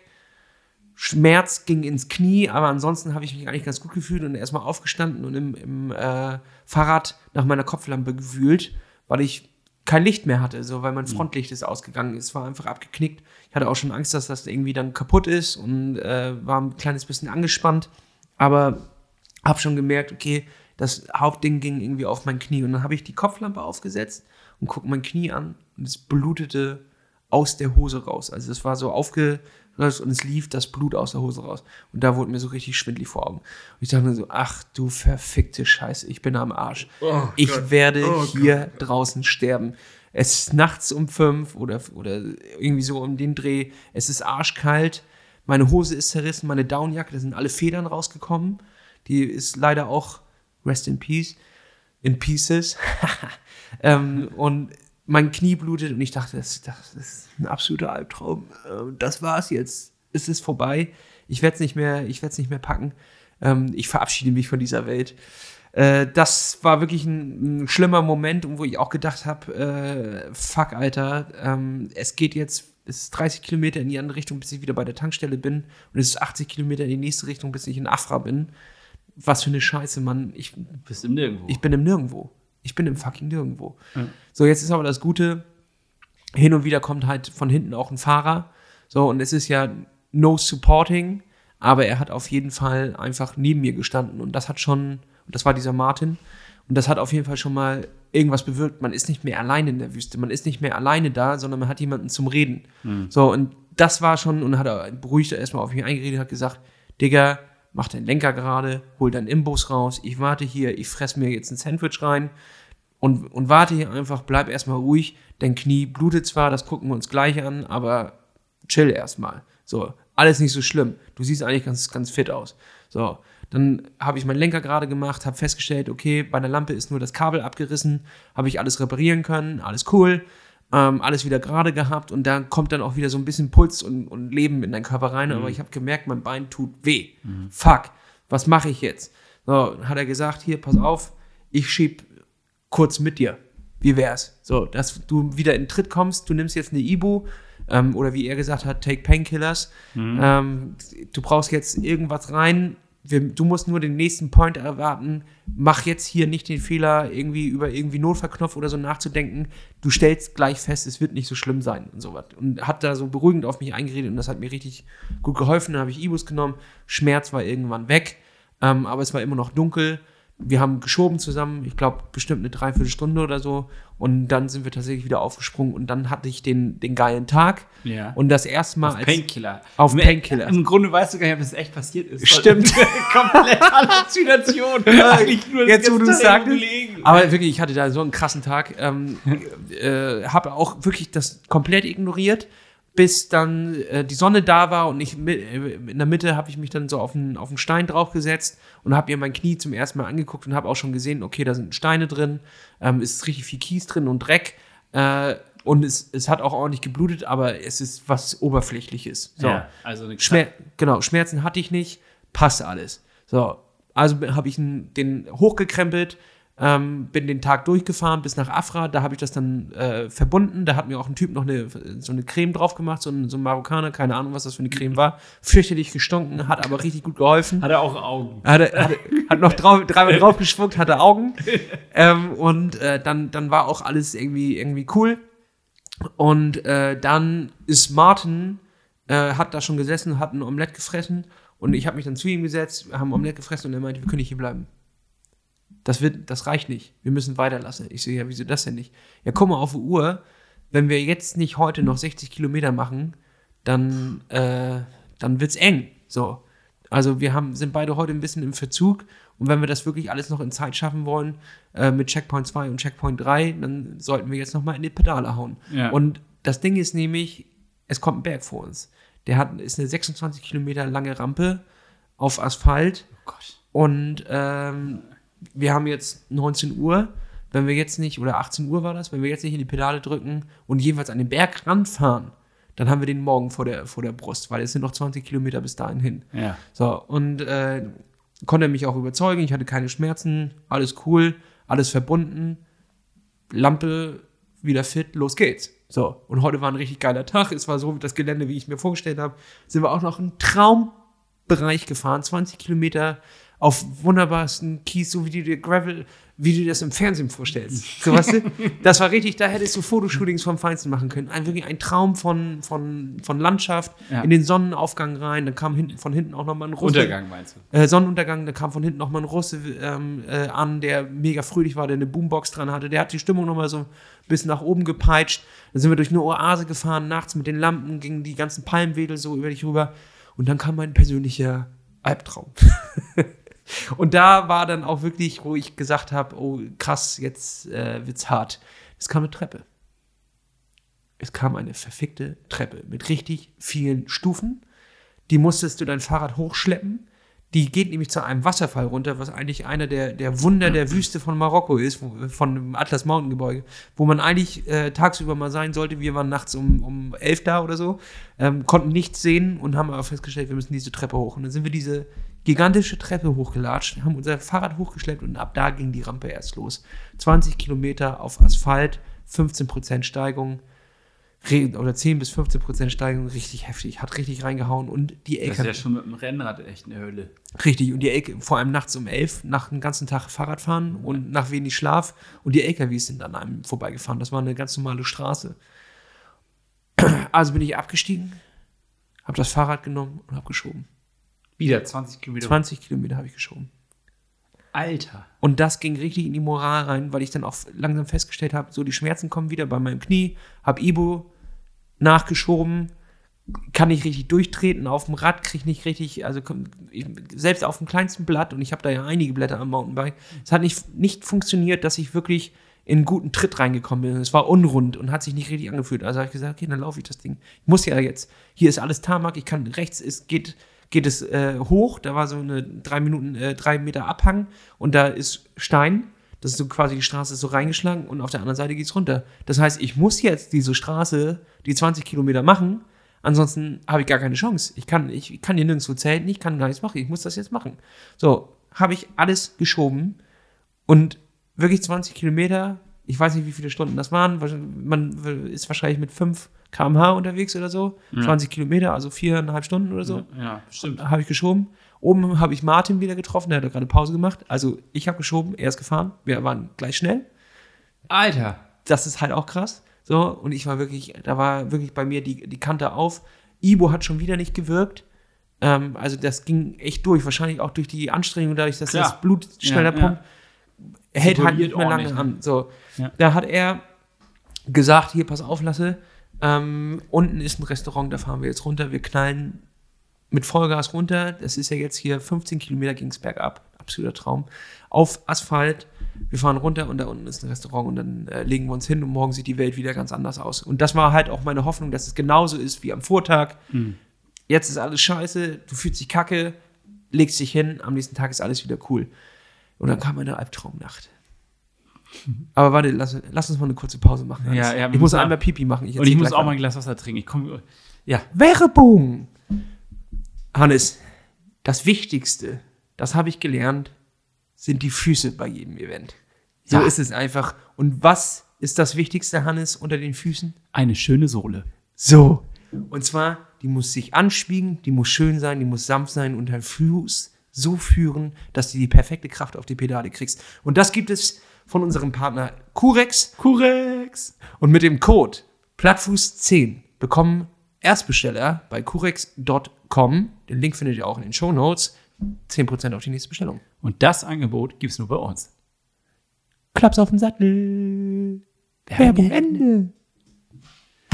So, back on the microphone. Ja, wir sind wieder zurück. Kurze Pause, das war wichtig. Es ist ja auch eine lange Folge, Hannes. Aber meine Güte, aber ich muss das auch alles erstmal verarbeiten, was du hier erzählst. Also, das ist ja wirklich Wahnsinn. Ich also, merke auch gerade, dass ich das, während ich es erzähle, erst nochmal richtig verarbeite. Ja, ich, so. ich sehe dir das in deinen ja. Augen an. Ich sehe dir das in deinem starren Blick, aber auch gleichzeitig gespannten Blick an. Ich versuche mich in die Situation wieder zurückzuversetzen, wie es war. Ja. Ich kann es auch gar nicht so richtig beschreiben, äh, wie weh es getan hat oder wie äh, wie müde man ist oder was auch immer. Das glaube ich, dafür muss man das halt selber machen. Vielleicht liegt da auch die Faszination in, den, in dem Ganzen, ähm, dass man so etwas nur selber erleben kann. Man kann es nicht hundertprozentig aus Erzählung oder aus irgendetwas aufschnappen, was da für ein Feeling drin ist. Und sind wir mal ganz ehrlich, wenn du jetzt nicht in so einer Veranstaltung wärst, sondern sagen wir mal aus freien Stücken an irgendeinem random Tag würdest du da langfahren und du würdest dich hinhauen, dann würdest du wahrscheinlich schon den schnellsten Weg raus aus der Situation suchen. Ja.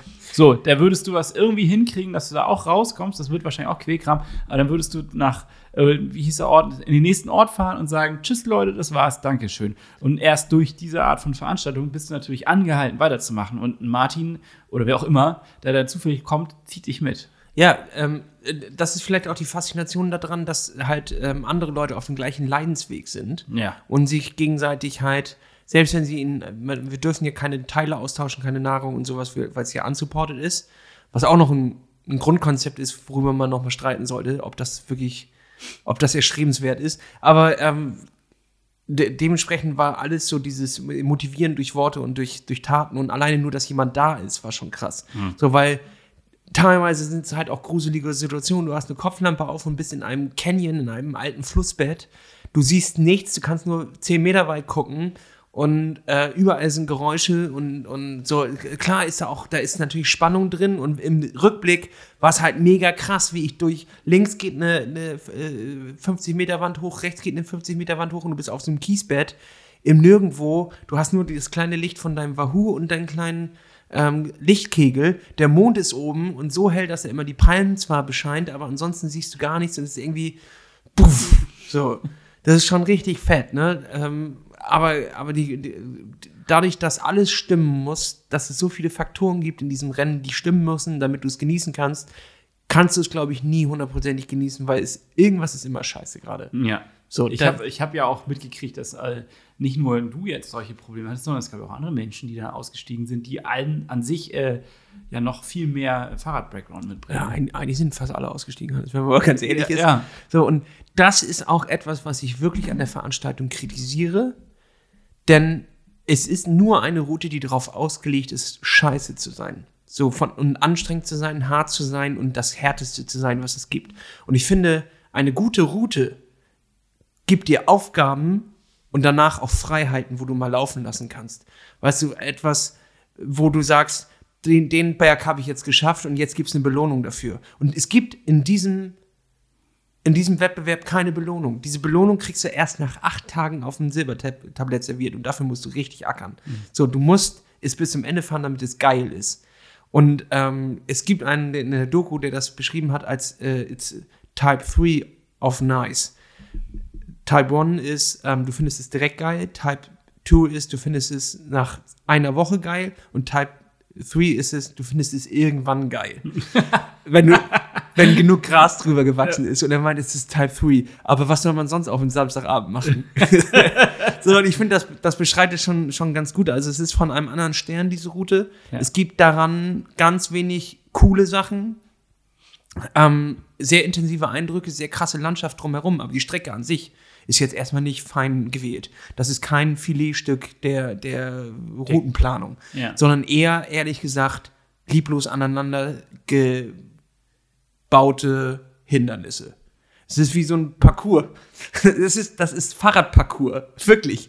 So, und ähm, das muss man schon kritisieren, aber natürlich ist da drin auch eine Faszination. So, das kann ich schon verstehen, dass, dass Leute das faszinierend finden und dass sie es geil finden. Ich persönlich finde es nur nicht so geil. Ja. So. Also wir waren jetzt ja an dem Punkt, wo es, wo es bergab ging.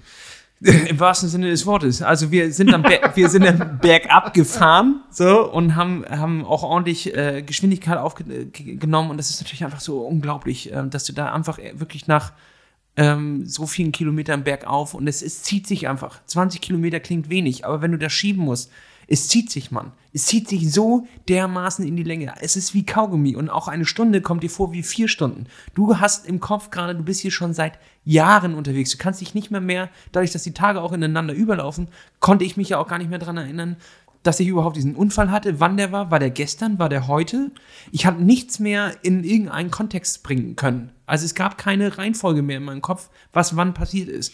Und du denkst nur noch. Das spricht aber für Gehirnerschütterung. Ja, ein bisschen vielleicht, ja. Und du denkst nur darüber nach, wie du den nächsten Schritt durchziehen kannst. So. Und da dreht sich auch nur alles drumherum. Wie komme ich auf diesen Berg hoch? Nicht mehr darüber, was war, was ist, oder es kommt nur noch darum, ja, ihr, ihr wart jetzt ja schon oben und seid jetzt ja nur noch runtergefahren. Richtig? Oder? Ja, ja, genau. Ja, nee, ich meinte nur so, du hast den, den Berg hast du ja trotzdem hoch geschafft. Ja, klar. Aber es hat gefühlt 16 Stunden gedauert. Das wollte ich nur zum Ausdruck bringen. ja. Und äh, dann sind wir runtergefahren und es war halt so geil, einfach mal laufen zu lassen ähm, auf Asphalt.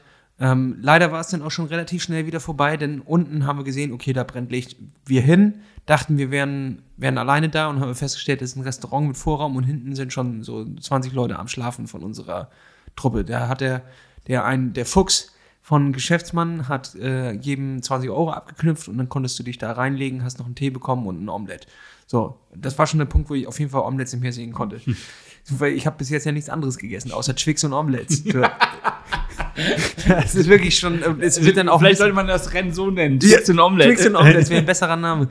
Ähm, und das ging dann auch äh, gut rein und ich hatte jetzt einfach die, die, die Vorstellung für mich, ich lege mich jetzt wieder hin, ich schlafe sofort ein und am nächsten Tag ist alles wieder geil. Und dann kam die furchtbarste Nacht, die ich je, glaube ich, in meinem Leben hatte. Denn das Problem war, dass ich so mit sieben, acht anderen Leuten, unter anderem auch diesem Martin, in, in, in, diesem Restaurant gepennt habe auf dem Boden und jeder von denen hatte eine andere Eigenart. So, ganz hinten der Typ hat die ganze Zeit sich geräuspert. Einer hat gehustet. Einer hat geschnarcht und es war wirklich ein, ein, ein Zusammenhang aus Geräuschen, die unerträglicher nicht sein könnten. Wirklich, es war unfassbar unerträglich. Das war wie in so einem Gruppenraum-Hostel, wo du mit 20 Leuten schläfst, so, weißt du, und da hast du jeweils noch ein Bett. Da, und dann der eine dreht sich die ganze Zeit auf der Luftmatratze und hat so eine richtig quietschende Luftmatratze. Den hätte ich am liebsten gepackt und geschüttelt. Und du hältst jetzt deine Schnauze. so wirklich richtig nervig. Und immer wieder kamen halt auch Radfahrer an, die nochmal richtig Unruhe reingebracht haben, weil die dann ja ihre Luftmatratze ausgepackt haben, aufgepustet haben, sich frisch auf eine Luftmatratze. Es ist das schlimmste Geräusch der Welt. Wenn man sich frisch auf eine Luftmatratze legt, weißt du, dieses Hin- und Herknatschen, ja. dann noch. Die, Flüstern ist ja auch arschnervig. Vor allem, wenn. wenn weißt du, was ich meine? Ja, ja. Dieses, die, die dann auch noch so, so tun, als wären sie still, aber eigentlich sind sie arschlaut, weil ja. es ist einfach so. Und ich hatte Oropax dabei, das wusste ich, und ich habe sie einfach nicht finden können. Ich wusste nicht, wo diese Dinger sind. und da bin ich fast wahnsinnig geworden. Und es hat sich, das war so eine Nacht, wo es sich nicht angefühlt hat, als hätte ich auch nur irgendwie geschlafen. Also du bist die ganze Zeit immer wieder wach und, und ähm, im Halbschlaf. Du wahrscheinlich habe ich geschlafen, aber es fühlte sich nicht danach an, so, sondern es fühlte sich eher danach an, als hätte würde ich die ganze Zeit wach rumliegen. Und ähm, da, da, aus der Nacht habe ich wirklich nichts, nichts rausgenommen und ich konnte nicht gut liegen, weil mein Knie plötzlich halt richtig gepocht hat und angefangen hat zu wummern und äh, unter diesem Verband fühlte sich alles eklig an und, und, du selbst bist ja auch eklig. Du bist ja jetzt seit drei Tagen in den gleichen Klamotten. Ähm, die hast du auch immer noch an. Ich habe meine Socken ausgezogen, Hannes.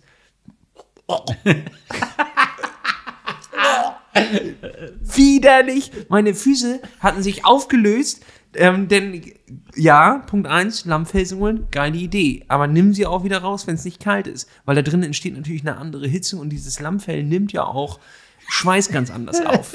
Ne? so. Und dann die Überschuhe darüber waren notwendig, weil es halt immer kalt wurde, aber da drin entsteht natürlich eine eigene Klimazone, ne? sag ich mal. Da ist ein anderes, kennst du diese Gläser, die du zukorkst und dann entsteht da drin ein eigenes, eine, ja. ja da, so waren meine Schuhe.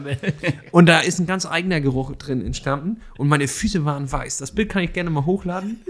also, meine Füße haben weiße, und ich hatte kurz die Panik, ähm, die ging in meinen Kopf rein, dass meine Füße vielleicht schimmeln würden. es sah aus wie Tagen. Gorgonzola-Füße.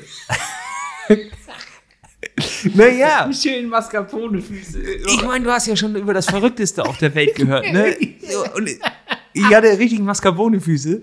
Und es war, es war ein Gestank, der auch nicht mehr von diesem, von, der ist nicht mehr, ich muss jetzt diese Woche mal zur medizinischen Fußpflege, ganz ehrlich. Das war ein Gestank, der ist nicht mehr mit Worten zu beschreiben. Da, da, das war und das waren die, die Testsocken von Insilence. Herzlichen Dank an der, der Stelle. Danke dir, Alex. Ähm, die Socken kriegst du nicht wieder. ähm, die sind am Arsch. Die liegen jetzt in, ich weiß nicht, wie das Dorf heißt, äh, hinter dem Berg in dem Restaurant im Mülleimer. Ähm, die musste ich vernichten. Da ging nichts. Ich habe die noch versucht in so einem Bottich mit heißem Wasser. Das hat er mir netterweise hingestellt. Da habe ich dann meine Füße reingemacht. Ähm, da, weil er meinte, die, er hat äh, Wasser mit ganz viel Salz aufgekippt. Und hat, dann hat er meine Füße da reingemacht. Und er wollte die auch noch massieren, das war mir dann aber unangenehm. und dann habe ich gesagt, ist nicht, Herr Sultan. Der hatte so einen großen, großen Tor, ne? Ganz nett von ihm. Darf ich die mal in den Mund nehmen? weißt du, was, was, ist das für eine Situation? Es, es, ist nachts um drei, du sitzt in Fahrradklamotten vor einem Restaurant in der Nähe von Afra hinter einem großen Berg und ein Mann mit einem großen Turban auf massiert dir die Füße. Äh, in Salzwasser. Es ist so krass, also du erlebst Sachen, die, also das ist halt, glaube ich, die Faszination daran. Du erlebst Sachen, da hättest du in deinem Leben nicht gedacht, dass das mal passieren würde. Und dann auch noch für so einen günstigen Preis.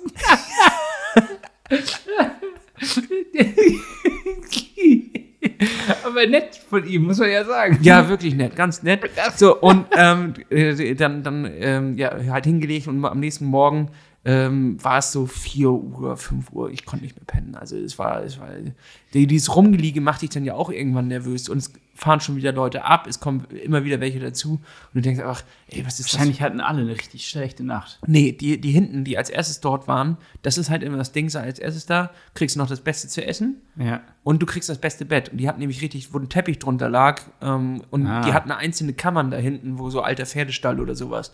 Und die hatten natürlich ein kleines bisschen äh, angenehmeres Leben. Und wir waren halt vorne an der offenen Tür und draußen ist minus zwei Grad. Und so. Also wir waren da schon ein bisschen tiefer, es war nicht mehr ganz so kalt, aber äh, immer noch gut kalt. So. Und da kamen natürlich einfach viele Faktoren hinzu. Dann äh, der letzte Tag meiner Reise tatsächlich, weil danach habe ich dann beschlossen abzubrechen. Ich habe mir morgens mein Ibu-Frühstück gemacht, habe mir zwei Tabletten gegeben.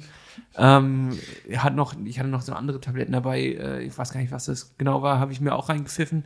Äh, damit lief das dann einigermaßen. Aber kennst du das, wenn dein Knie knackt bei Bewegung? Also das ja, es knackt nicht, es macht kein Geräusch, aber da drin knupselt. Knupselt. Ja. Also du weißt, da ist irgendwas nicht gut. Und das hatte ich halt keine Schmerzen, aber es knupselte und es knackte und es fühlte sich einfach nicht gut an. Ja. Ähm, da habe ich den Verband ein kleines bisschen gelockert, hat es wieder angefangen zu bluten, das war auch nicht geil. Dann musste ich den Verband wieder neu machen und irgendwie war die Gesamtsituation einfach nicht so, dass ich mich wohlgefühlt habe. Und dann bin ich noch 80 oder so oder 90 Kilometer gefahren. Bist du noch gefahren? Krass. Bis nach äh, Tasnak, was ein etwas größeres Dorf ist. Ähm, und da bin ich, habe ich mir in ein Restaurant gesetzt und habe äh, gesagt, ich setze mich jetzt hier eine Stunde hin und gucke dann, ob ich weiterfahre. Es waren von da noch 109 Kilometer bis zum nächsten Checkpoint. Ähm, mit fast. Wo sind wir jetzt kilometertechnisch insgesamt? 500. Knapp 500. Ja. Ja. Ja, stimmt, das hätte ich mal dazu sagen müssen. Ist nicht schlimm. Ähm, und äh, es war Kilometer 500. Ich war sehr auf. Es wurde auch dann über den Tag wirklich sehr heiß. Ähm, diese Sorgen um mein Knie haben mich umtrieben. Ähm, ich hatte so ein bisschen Kopfschmerzen, obwohl ich sehr viel getrunken habe und viel gegessen habe, aber ich ging so ein bisschen auf die Birne drauf und irgendwie war, ähm, wollte ich nach Hause. Ganz einfach. Ich hatte keine Lust mehr auf, diese, auf dieses Abenteuer. Ich habe irgendwie für mich alles gesehen. Ich hatte eine Oase, ich habe Kamele gesehen, ich hatte einen Unfall, ich habe auf dem Boden geschlafen, ich habe draußen geschlafen, ich habe drinnen geschlafen, ich habe Tee getrunken, ich hatte ein Omelett und irgendwie war ich an dem Punkt so, warum quäle ich mich jetzt? Warum nehme ich gerade fünf Ibos am Tag, um 100 Kilometer durch die Wüste zu fahren? Ähm, um so, warum, warum mache ich das? ich hatte einen, plötzlich ein Gefühl der Sinnlosigkeit. So, und es war noch mitten am Tag. Es war nicht wie bei dem anderen Malen, dass das sich abends eingestellt hat, so 18, 19 Uhr und sonst war der Tag geil, sondern es war wirklich, ich dachte, warum mache ich das hier? Ja. So, meine Frau ist gerade in Fess oben, äh, die, die hat ein Bild geschickt, wie sie da in so einem Riad hockt mit einem geilen Frühstück und, und Wassermelone futtert und ich sitze in der Wüste und ähm, krieg meine gabbelige Füße. Gab, meine Füße gammeln, mein Knie tut weh und ich habe mich eingepisst nach dem Motto. So, ne? Ja. so Total toll. total toll und, und ähm, da habe ich dann einfach gesagt, okay, ich bleibe jetzt erstmal hier sitzen und warte, ähm, was mein Knie macht. Tut es weh, wenn ich losfahren will oder tut es nicht? Und äh, dann habe ich da was gegessen, habe was getrunken, habe beschlossen, ich fahre weiter, bin ungefähr 300 Meter weit gekommen und bin wieder umgedreht.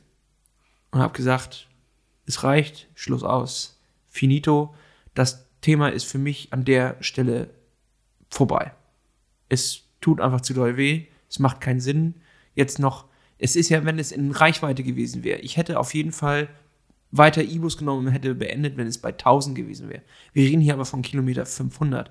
Es sind noch 800 Kilometer vor Noch mir. nicht mal die Hälfte ganz, ne? 800. Ja. Ich habe gerade mal die Hälfte der Höhenmeter gemacht. Ja. Es kommt noch so viel und ich habe jetzt schon Kraftverlust Mhm. vom Feinsten. Und ich hatte keinen Bock mehr. Glaubst du, der, das hättest du auch gehabt, wenn der Sturz nicht gewesen wäre?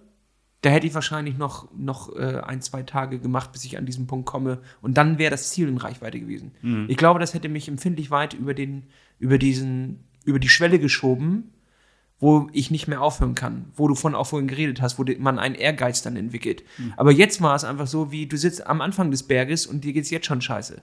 Ja. So, also weil- was und was soll das? Es, es war so, warum mache ich das? Naja, du kannst ja auch wirklich ernsthaft deinen, deinen Körper schaden. Das ist natürlich auch etwas, ich habe ja keine Informationen da gehabt, wie, wie ging's, geht's mir wirklich. So, ähm, Ja.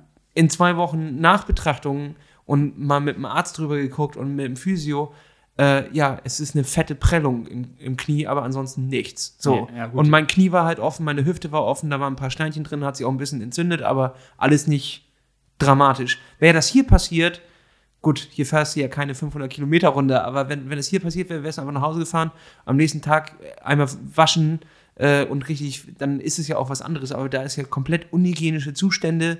Ähm, und irgendwie war es alles, ich fühlte mich nicht wohl in der Situation. Ich fühlte mich nicht wohl. Ich hab, kam mit diesen Schmerzen nicht zurecht. Ich wusste nicht, was das ist. Und ich habe einfach gesagt, hier an dieser Stelle ist das Abenteuer für mich beendet. Ich habe meinen journalistischen Auftrag reingebracht. Ich habe alle Erlebnisse gehabt, die ich mir am Anfang vorgestellt habe. Es war scheiße. Ich habe gelacht. Ich habe geweint. Ähm, ich habe äh, ja, äh, gekackt. Da auf, den, auf, den, auf einer arabischen Toilette. Ich habe ein Kamel gesehen, ich habe einen Esel gesehen, ich habe einen Nomaden gesehen. Ähm, ich war in einem verlassenen Berberdorf. Ähm, und jetzt kam es einfach tatsächlich, was auch meine Erkenntnis ist, ähm, auch aufgeben hat ein etwas unglaublich Schönes. Ja. Ähm, ich habe diese SMS geschrieben an, an Nelson, habe gesagt, ey, danke, äh, danke für nichts, äh, nee, danke für alles, ähm, aber an der Stelle bin ich raus, bitte nimm mich aus dem, aus dem Tracker raus. Ja. Und es ist eine Erleichterung eingetreten, das kannst du dir überhaupt nicht vorstellen. Plötzlich war diese gesamte Anspannung weg und mir ist dann erst aufgefallen, dass ich in Marokko bin. Wirklich. Und dann, weil, wenn du jetzt nicht mehr diesen Auftrag hast von, ich muss heute noch 140 Kilometer Fahrrad fahren, Ja. plötzlich bist du im Marokko. Und plötzlich bin ich dort angekommen. Ich hatte mal Zeit, mir Sachen anzugucken und dann habe ich mein Fahrrad an den Rand geschoben, habe mir nochmal das Gericht bestellt, äh, habe mich dort hingesetzt, habe gegessen und habe mit Leuten gequatscht. So, und dann kam Nasser. Und Nasser ähm, ist ein Marokkaner, der in Australien äh, in einer Mine arbeitet und jetzt gerade bei seinen Eltern zu Besuch ist, um was auf der Dattelfarm zu machen. Richtig? Er hat eine Dattelfarm. Erstmal schon mal richtig geil. Ich kenne jetzt einen Dattelfarmer und ich habe seine, seine WhatsApp. Also wenn ihr frische Datteln haben wollt, schreibt mir. So, und ähm, Nasser hat dann äh, mir ziemlich krass geholfen, ähm, äh, denn in diesem Dorf ist es jetzt nicht so üblich, dass Leute irgendwo hin müssen. Denn Dorfleute bleiben im Dorf. So, die fahren ins nächste Dorf oder was auch immer, aber halt, ich musste an die Küste äh, nach Agadir. Das sind, ich weiß nicht, 400 Kilometer auf der Strecke, aber irgendwie acht Stunden mit dem Auto, weil das halt hoch und runter und links und rechts und Serpentin hier und Serpentin da. So, und ähm, der hat dann für mich herausgefunden, dass ein Bus am nächsten Tag äh, früh hier abfährt und dass ich den einfach nehmen kann. Ähm, und äh, der, der weiß nicht ganz genau, wann der kommt. Man stellt sich ab 7 Uhr hier hin und irgendwann kommt dieser Bus und dann hebt man die Hand und dann nimmt er den einen mit. So. Und das hat er herausgefunden und dann ging es halt darum, ja, dann gibt's hier ein Hotel. Dann meinte er, du, du schläfst nicht in einem Hotel, du kannst in meinem Haus schlafen. Dann bin ich mit ihm mitgegangen und äh, in, eine, in, eine, ganz üble Gegend der, der, dieses Dorfes. Aber richtig krass, da hat er mir einen Schlüssel in die Hand gedrückt und hat gesagt, das ist dein Haus. Fühl dich wie zu Hause. Und dann hatte ich ein dreistöckiges Haus mit Dachterrasse, wo ich alleine gewohnt habe. Er ist rausgefahren zu, seine, zu seiner Dattelfarm, weil er noch äh, bei irgendwas helfen musste. Und ich war dann in Tasnak, in Marokko, in meinem eigenen Haus ich wurde eingeladen. Ja, das war mein eigenes Haus. Ja. Ich wurde eingeladen, ich hatte ein richtiges Bett, ich hatte eine Dusche, ich hatte einen Kühlschrank, komplett voll nur mit Datteln. Richtig abgefahren, Alter. Er meinte, ja, äh, wunder dich nicht. Ähm, in jeder, das sind drei Wohnungen drin gewesen in diesem Haus. In jedem Haus stehen so zwei, drei Kühlschränke, da lager ich Datteln drin. Und das sind meine privaten Datteln. Und äh, so geil. Er hat dieses Haus gebaut. Er war sozusagen der Dagobert Duck der Dattelfarmer. Ja, das Ding ist, er hat dieses Haus weil es erstmal arschgünstig ist, in Marokko so ein, auf so einem Dorf so ein Haus zu bauen und du sicherst dir damit das Grundstück. Hm. Also das Grundstück darfst du nur behalten, wenn du ein Haus drauf baust. Und das kostet irgendwie 30.000 Dollar, meinte er. Ein dreistöckiges Haus, komplett eingerichtet, drei Wohnungen mit einer Dachterrasse. Und deswegen hat er das so als, das ist sein Haus, wenn er mal da ist. Aber dadurch, dass er meistens auf der Farm ist, wenn er da ist, benutzt er dieses Haus nicht und steht seit drei Jahren leer. Krass. Und dann hat er gesagt, hier ist der Schlüssel, schmeiß nachher einfach in den Briefkasten. Der Bus kommt um sieben. Ähm, nachher kommt noch ein Typ vorbei, der bringt dir Essen. Den habe ich äh, gesagt, es geht alles auf mich, mein Freund, willkommen in meinem Land. Nee. Was ist denn das? Das ist Marokko. Das ist Gastfreundschaft. Das ist so krass gewesen. Und ab da war halt crazy, ne? Ich hatte, ich hatte einen, äh, einen Fernseher mit Satellitenempfang. Ich, ich hatte mein, erstmal Fernsehen. ja, ich habe erstmal Fernsehen. Ich habe äh, ähm, äh, Jiu-Jitsu, glaube ich, gesehen oder Karate mit äh, arabischen Untertiteln. Das war echt fett. Da ging richtig was ab. Zack, zack. Und äh, da habe ich ein bisschen Fernsehen geguckt, habe ein, zwei Daddeln gefressen, festgestellt, Daddeln mag ich nicht. Und dann kam tatsächlich dieser Typ irgendwann und der hat äh, Essen vor die Tür gestellt, so alles Mögliche, so Couscous, Tagine, Omelette und sowas. Hat er mit dem Tablett vor die Tür gestellt, hat geklingelt, ist abgehauen und dann habe ich, hab ich mein Essen gehabt. Und am nächsten Morgen habe ich meine Sachen gepackt, Schlüssel in den Briefkasten geworfen und bin gefahren. Krass. So, und dann in diesem Bus, 700 Leute schon drin, 300 Grad, der fuhr, fährt eine riesige Strecke, von Marrakesch startet er und endet auch wieder in Marrakesch. Und der fährt eine 3000 Kilometer Strecke. Alter, und ohne so, Pause? So sah der Typ auch aus, der das gefahren ist, Alter. Alter Schwede. Ich dachte als erstes so, nee, hier fahre ich nicht mit, Leute. Ich fahre doch, ich fahre weiter, tragt mich wieder ein. Ähm, und äh, der, der, der Bus fuhr immer wieder irgendwo ran. Aber der Fahrrad ging auch mit? Ich meine, das ist ja nun auch. Mein Fahrrad hat unten reingeschmissen, ja. Easy peasy, gar kein Ding. Ja. So, alles gut. Sind dann, andere, andere Koffer wurden rausgenommen und die wurden dann nach oben gebracht und die wurden dann da mitten in den Gang gestellt und so. Und dann haben sie meinen Koffer, mein Fahrrad unten rein. Person für eine 800 Kilometer Strecke hat 10 Euro gekostet und mein Fahrrad hat 4 Euro gekostet. Also 140 Dirham habe ich bezahlt für die, für die Strecke. Kannst nicht meckern. nee. So, und ähm, dann da rein und dann habe ich erst gesehen, dass ich jetzt 8 Stunden Bus fahre in einem Bus, in dem die Heizung an ist. die saßen dort alle mit Downjacken und, und so Westen drüber und mit allen möglichen. Die haben ja immer diese witzigen Berbermäntel, mit die aussehen wie, wie Kuckucksklan-Mitglieder. und äh, saßen wirklich da richtig hart eingepackt und ich saß im T-Shirt da und hab geschwitzt wie ein Wiener. Und ich dachte, ich könnte jetzt pennen in diesen acht Stunden da irgendwie. Nee, Alter, ich war acht Stunden saß ich, einfach mit ange saß ich einfach wirklich mit, mit schwitzigen Armen, bis ich dann in Agadir angekommen bin. Eine absolute Dreckstadt übrigens. Also richtig schlimm. Ähm, wir, ich war da dann noch mit einem anderen Fahrer, der ausgestiegen ist, Marc. Äh, den habe ich da getroffen, mit dem war ich essen. Und waren nur Deutsche im Restaurant. Ganz ja. schlimm. Also das ist. Äh, das ist auch das bekannte Surfmecker sozusagen. Agadir. Ja, zwischen Agadir und Essaouira, äh, da liegt so das Surfmecker, ja. aber Agadir, da fängt das an. Ja. Und da ist, steht nämlich immer eine perfekte Welle auf der Küste drauf. So. Ja. Ähm, und ja, dann haben wir in Agadir eine Nacht verbracht. Es ist also wirklich ganz schrecklich. Ähm, ich habe mal gehört, irgendwie, dass beim Erdbeben ist da ganz viel zerstört worden, was auch schon nicht schön war, aber jetzt ist es wirklich extrem hässlich. Es gibt so einen Hotelstrip äh, wie das schlimmste Mallorca. Mm. Ähm, und dahinter ist eigentlich nichts. Also da ist pure Armut. Da sind nur diese Luxushotels und dann pure Armut. Und, toll. Und ja. der, der komischerweise vom König, die beiden Paläste, die er dort hat, die sind schon fertig und alles steht, aber ansonsten ist der, der, die Infrastruktur noch ausbaufähig, würde ich sagen. Mhm. So. Also, ja. Agadir ganz furchtbar, am nächsten Tag nach Essaouira und dann waren wir da, so zwei Ta Tage bevor oder drei Tage bevor die anderen Teilnehmer alle eintreffen.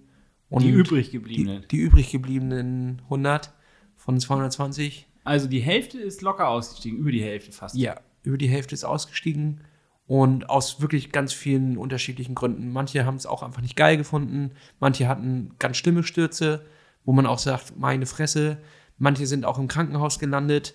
Ganz schlimme Sache ist dieser Hüs äh, der, der Husten vom Wüstensand. Mhm. Ähm, weil du atmest die ganze Zeit Wüstensand ein. Nils hat das nachher ganz schlau gemacht, dass er so immer ein Tuch davor hatte. Ich habe das einfach nicht geahnt. Und du kriegst nachts, schwirrt das richtig an und du räusperst dich die ganze Zeit. Und deswegen auch diese schreckliche Nacht. Ja. Wunderbar, ganz toll. Und ähm, da sind welche ausgestiegen, weil sie nicht mehr atmen konnten und einfach zusammengeklappt sind. Äh, ein Österreicher ist in der Wüste fast gestorben, weil er kollabiert ist. Also es geht richtig das geht richtig ans, ans Angemacht. Und das mhm. ekligste, und hier muss ich auch wirklich, muss ich nochmal an die Vernunft appellieren von den Leuten. Es gibt den sogenannten Sherman Neck. Das ist etwas, wenn die Muskeln im Nacken nicht mehr mitmachen und deinen Kopf nicht mehr halten können. Der ja. knackt so weg wie bei Babys. Ja. Weißt du, es gibt auch eine Zeit, wo die Babys ihren Kopf nicht halten können. Und da sollst du das ja auch stützen, ne? Also, so, und äh, so ist es da auch. Die, die Muskeln machen irgendwie nicht mehr mit. Ich weiß nicht ganz genau, wie das alles äh, zusammenhängt, aber es ist absurd. Naja, klar, es ist, du hältst sieben Tage lang, äh, ist eine Überbeanspruchung dieser Muskulatur. Du bist ja die ganze Zeit in einer Position. Richtig, und das sagt mir auch, dass das alles nicht mehr normal ist. Weil die Leute kamen da an, zum Beispiel Nils, der hat sich auf seine Aerobars gestützt und mit seinem Daumen seinen Kopf abgestützt, damit der nicht runterklappt, sonst kann er ja nichts mehr sehen. Also das ist wirklich, und die haben dann noch den Willen, das durchzubeißen. Ich kann es auch verstehen, wenn du 200 Kilometer vom Ziel das kriegst, ähm, dass du dann das eigentlich nicht beenden willst an der Stelle. Aber es wäre einfach schlau gewesen, weil jetzt ja die Unfallgefahr mit einer Hand noch tausendmal schlimmer ist. so, ja, und, ja, und da war einer, der hat sich zwei Klopapierrollen unter das Kinn äh, gebunden, damit er nach oben gucken kann. So, und die haben bis heute noch Probleme. Ich habe noch taube Finger. Ich habe kein Gefühl in meinem Ringfinger und die haben ganz, ganze Gefühle verloren in der ganzen Hand. Und äh, die sagen einfach ganz locker in die Gruppe so rein. Wir haben so eine, so eine Gruppe mit, mit Fahrern. Ja, äh, ein halbes Jahr, da hast du ein Gefühl wieder. Nee. Die sind doch nicht mehr ganz frisch, Hannes. Nee. Wirklich, Ey, ohne Scheiß, ein halbes Jahr dauert das? Das ist alles nicht mehr ganz frisch. Und da muss ich auch sagen, Leute, ähm, es klingt alles, es ist ein Abenteuer, es ist alles spannend, aber irgendwo muss man auch mal checken, wo gut ist. So, und ähm, das sind erwachsene Leute, die alle Familie zu Hause sitzen haben, die Kinder zu Hause sitzen und die fahren so lange durch die Wüste, bis sie kollabieren. Die fahren so lange durch die Wüste, bis sie ihre Augen, die, der eine hatte, kriegte sein Auge nicht mehr auf. Der weiß nicht warum. Irgendeine Neuro, Neu, so, weißt du, irgendeine, so ein Zusammenhang. Geschichte. Irgendwie. Neuronale Sache, irgendwelche Nerven haben da nicht mehr. Er wusste nicht warum, aber sein Auge ging nicht mehr auf. Dann war dann, also wirklich absurd. Der eine, Hannes, ich weiß gar nicht, ob ich das hier so erzählen kann, der wurde am Arsch operiert, weil der so einen Zettelsaw gekriegt hat, dass er eine Blutvergiftung hat und fast gestorben wäre. Nee. Jetzt auf dem Rennen. Eine andere hat erzählt, dass sie Blasen am Hintern gekriegt hat. Von der Reibung, von dieser ganzen dauerhaften Reibung. Die musste nach, äh, an Checkpoint 2, nach 600 Kilometern, musste sie aufhören, weil sie Blasen am Arsch hatte. Der, oh, der eine hat sich alle Zehen gebrochen, hat es nicht gemerkt. So, solche Geschichten, so, die, die sind irre. Und ich kann jedem empfehlen, sich dort anzumelden, ähm, wenn ihr ein, ein, Abenteuer erleben wollt und etwas machen wollt, was, was abseits der Norm ist. Aber ich empfehle niemanden, sich dort anzumelden, wenn er Fahrrad fahren will. Damit hat das nichts zu tun. Dann nimm dir dein Mountainbike ähm, und ein Leihauto und ein 4x4 Jeep, fahr an geile Stellen und baller da einfach 50 Kilometer durch die, durch die gleiche Landschaft aber du hast nicht die beschissenen Parts. Weil diese Parts ergeben keinen Sinn. Ja. So. Und ähm, wenn ihr auf sowas Bock habt, dann bitte, es ist scheißegal, wie viel man da rein investiert hat. Es ist scheißegal, wie viel man trainiert hat oder was auch immer. Es gibt Punkte, an denen man einfach aussteigt, aus reinem Menschenverstand gegenüber seinen Liebsten, die zu Hause am, am Ticker sitzen und die nicht angerufen werden wollen, um ihnen zu sagen, dass ihr Ehemann, und sorry, es sind meistens Männer, die so dumm sind, in der Wüste gestorben ist, weil sein Arsch aufgeplatzt ist. so, am Arsch geblutet. Who cares about, about your ultracycling? Nobody. Ja. No Nobody cares. Die machen das alle für sich. Das ist egoistischer Kram, wenn du das. Sorry. Überschlägt sich deine Stimme ja, ja. Wenn man das übertreibt und, und diese Grenzen einreißt, die noch mit Menschenverstand zu machen sind. Sorry. So, wir machen mal kurze Pause. Ich habe Frosch im Hals. Oh, sorry, kurze Pause, Schluck Wasser getrunken. So, und das ist natürlich meine Ansicht der Dinge. Ähm, Finde ich gut, die, dass du das so nochmal sagst. Wahrscheinlich werden da draußen die Leute, die da jetzt dran teilgenommen haben, eine ganz andere Perspektive zu haben. Ja, auf jeden Fall. Und die Perspektive ändert sich ja auch. Also Ey. jetzt bin ich auch schon wieder bereit, mich für irgendwas anzumelden. so, ähm, aber, aber ich weiß halt, wo meine Grenzen liegen. Ich habe halt keinen Bock, mich aufzufleischen, sondern ich habe Bock, ähm, Spaß zu haben. Ja. Und das verstehe ich halt nicht. Und ich, ich finde es schon cool, auch zu sagen, man geht mal über seine Grenzen hinaus. Also das, was was man ja auch beim Ultracycling macht oder was man halt beim Graveln macht, dass man halt einfach sagt, okay, äh, Beispiel äh, das äh, 96 Hours Rennen, was ich mitgemacht habe. Das war ja längst nicht so extrem wie das, was du da jetzt gemacht hast. Nie in aber hat es Spaß gemacht? Ja. Ja, siehst du. Es gab aber natürlich auch Elemente, wie du es schon sagtest, so gewisse Hürden oder gewisse Passagen, wo man dann sagt, das macht jetzt gerade nicht so viel Spaß. Aber in der Rückschau hat es trotzdem Spaß gemacht. Ja, aber, aber, aber, es war auch ein zusammenhängendes Ding sozusagen. Ich möchte jetzt nicht irgendwie nur diese Veranstaltung loben, sondern ich, ich finde, es ist ein Unterschied, es ist eine andere, es ist eine andere Ausrichtung. Aber man muss doch einfach auch mal sagen, dass die, die Schwierigkeit, eine gute Route zu erstellen, liegt doch darin abzuwägen zwischen Passagen, äh, die gut fahrbar sind, die äh, leicht fahrbar sind, die sehr schwer sind und dort eine, eine Welle reinzukriegen, einen Ausgleich, sodass ja. Leute am Ende sagen, Alter, das war richtig hart, aber hat richtig Spaß gemacht. Naja, und so. vor allen Dingen, dass du auch fahren kannst. Aber ne? diese Events sind nur darauf ausgelegt, dich zu ficken. mental und körperlich. Ja. Und weder, eigentlich gar nicht so richtig körperlich, weil das Material gibt dir einfach nur, oder dein Körper gibt irgendwann auf, weil es einfach so zermürbende Scheiße ist. Ja. Das ist ja nicht, dass ich meinen Puls jemals so hochgebracht hätte, dass ich gesagt habe, ich bin müde, weil ich mich sportlich ereignet habe. Ich bin einfach nur gewandert. Ich bin wie fucking Noah durch die Wüste gelatscht und wenn ich jetzt noch das Wasser getrennt das war, hätte. Das war Abraham. Das war Abraham. Ist ja auch egal. Aber ähm, also ja, ich, ich bin bereit. Äh, auf jeden Fall habe ich auch weiter Bock, sowas zu machen, weil die Community, die Leute, die da mitgemacht haben, sind alle witzige Leute. So, bisschen Aber männerlastig, muss man sagen, ein bisschen schwierig männerlastig. Da ist, ist auch, ja, ist eine schwierige äh, Community in der Hinsicht. Da aber ich darf eine Sache kurz mal reinwerfen. Also ich möchte die Community gar nicht dissen oder so, aber du meintest zu mir, naja, also jetzt hier, ich habe dich nämlich, glaube ich, an dem Abend angeschrieben, wo die Party stattfinden sollte, dass das jetzt nicht so die schwungvolle Party war, weil natürlich alle im Marsch sind und auch irgendwie dieses, äh, dieses Midlife-Crisis-Ding irgendwie so eine Rolle, Rolle spielt. Nee, das ist noch, eine, noch ein ganz anderes Thema, das müssen wir, glaube ich, noch anders nochmal besprechen, weil das artet sonst aus. Ich finde, wenn man sagt, inklusive Abschlussparty, dann sollte die Abschlussparty auch inklusive sein und am Eingang nicht 270 Dirham kosten. Ah. Schon ein Nelson, bisschen, du kleiner. Nelson, du. Äh, schon irgendwie ein kleines bisschen nervig, fand ich. Äh, grundsätzlich natürlich auch keine geile Stimmung drin, weil viele am nächsten Morgen einfach um äh, irgendwie 6 Uhr oder 7 Uhr den, den Bus schon nehmen. Außerdem sind wir auch noch in einem Land, wo Alkohol ja auch nicht so ein Ding ist. Ähm, die Leute wollen auch alle, sind alle fertig und wollen einfach alleine sein. Mhm. Und da ist eine Abschlussparty ähm, die Ankündigung einer Party finde ich jetzt schwierig. Das war, die haben alle gegessen und zwar unendlich eklig viel und dann sind die alle ins Bett gegangen. So. Ja, es war also, eher so ein Dinner. Es Finisher, war ein Dinner. Finish, Finisher Dinner. Warum hat man, sagt man es nicht einfach Finisher Dinner? Und ich finde, für den Preis kann das bitte inklusive sein. Weil ansonsten haben wir eine Mütze gekriegt und eine Route. Und die Route war scheiße.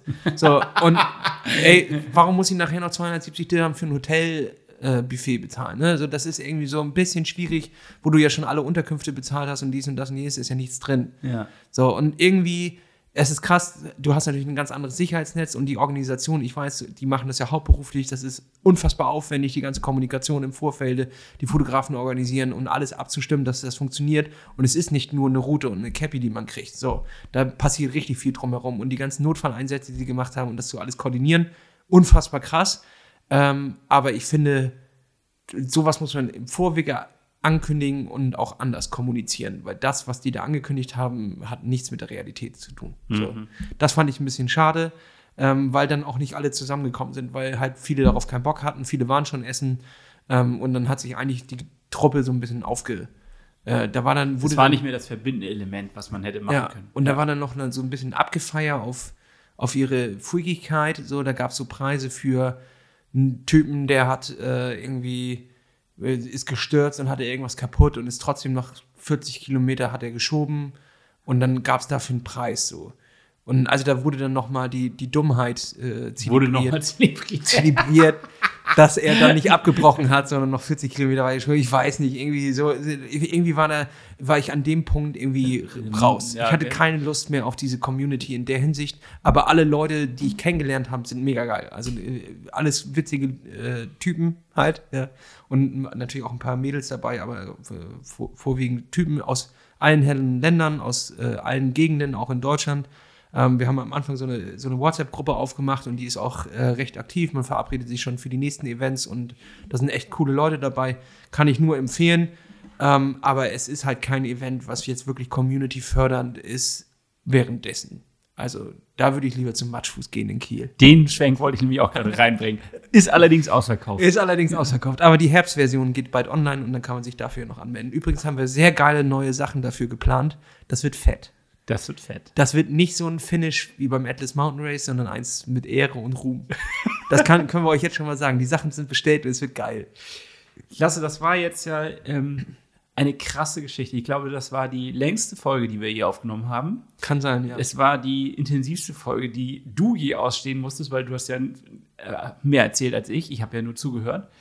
Und äh, ich würde fast sagen, jetzt nach fast anderthalb Stunden machen wir einen Deckel drauf. Ja, wir müssen noch ein paar Ankündigungen machen, Hannes. Das, das ist okay, das, das, machen wir hier sowieso immer. Äh, das müssen wir natürlich machen, Hannes, weil wir sind auf der Kollektiv. Zusammen äh, mit der Triathlon Studio Talkshow. Da sind wir Gäste bei Niklas Bock und äh, Felix Henschel ist noch dabei. Und, da, und ein Hot Seat, also da werden noch ein paar Gäste dazukommen und wir sind auch dabei, wir geben unser Senf dazu. Da könnt ihr umsonst dran teilhaben, indem ihr äh, mal bei Triathlon Studio guckt und wie der Code ist, den habe ich nämlich vergessen, Hannes. Den habe ich nämlich auch gar nicht drauf. Scheiße. ich glaube, ja, der Code ist Talkshow. Den gibst du bei, für das Freitag Fastline-Ticket ähm, Checkout ein. Dann könnt ihr umsonst rein, habt ein Ticket für die Talkshow und könnt auch auf der Kollektiv noch, euch noch die Stände angucken. Mega geil. Das ähm, lohnt sich. Das ist, wann war das nochmal? Das ist Ende März. Das ist der 25. Nee, März. 24. März. Das ist ja. Freitag, 24. März, genau. 19 Uhr. Wir haben gar keine Fakten auf dem Schirm.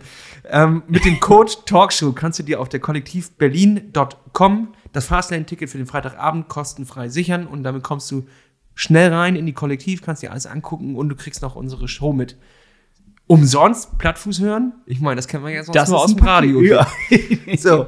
Das kriegst du sonst nur bei Spotify. Dann ist natürlich vorm Matschfuß-Event leider ausverkauft, aber am Tag davor machen wir einen Live-Podcast äh, zusammen mit Pushing Limits in Kiel. Dort gibt es noch Resttickets. Es sind fast alle weg. Wir haben gerade noch mal ein kleines bisschen aufgestockt, äh, noch mal 30 draufgeworfen.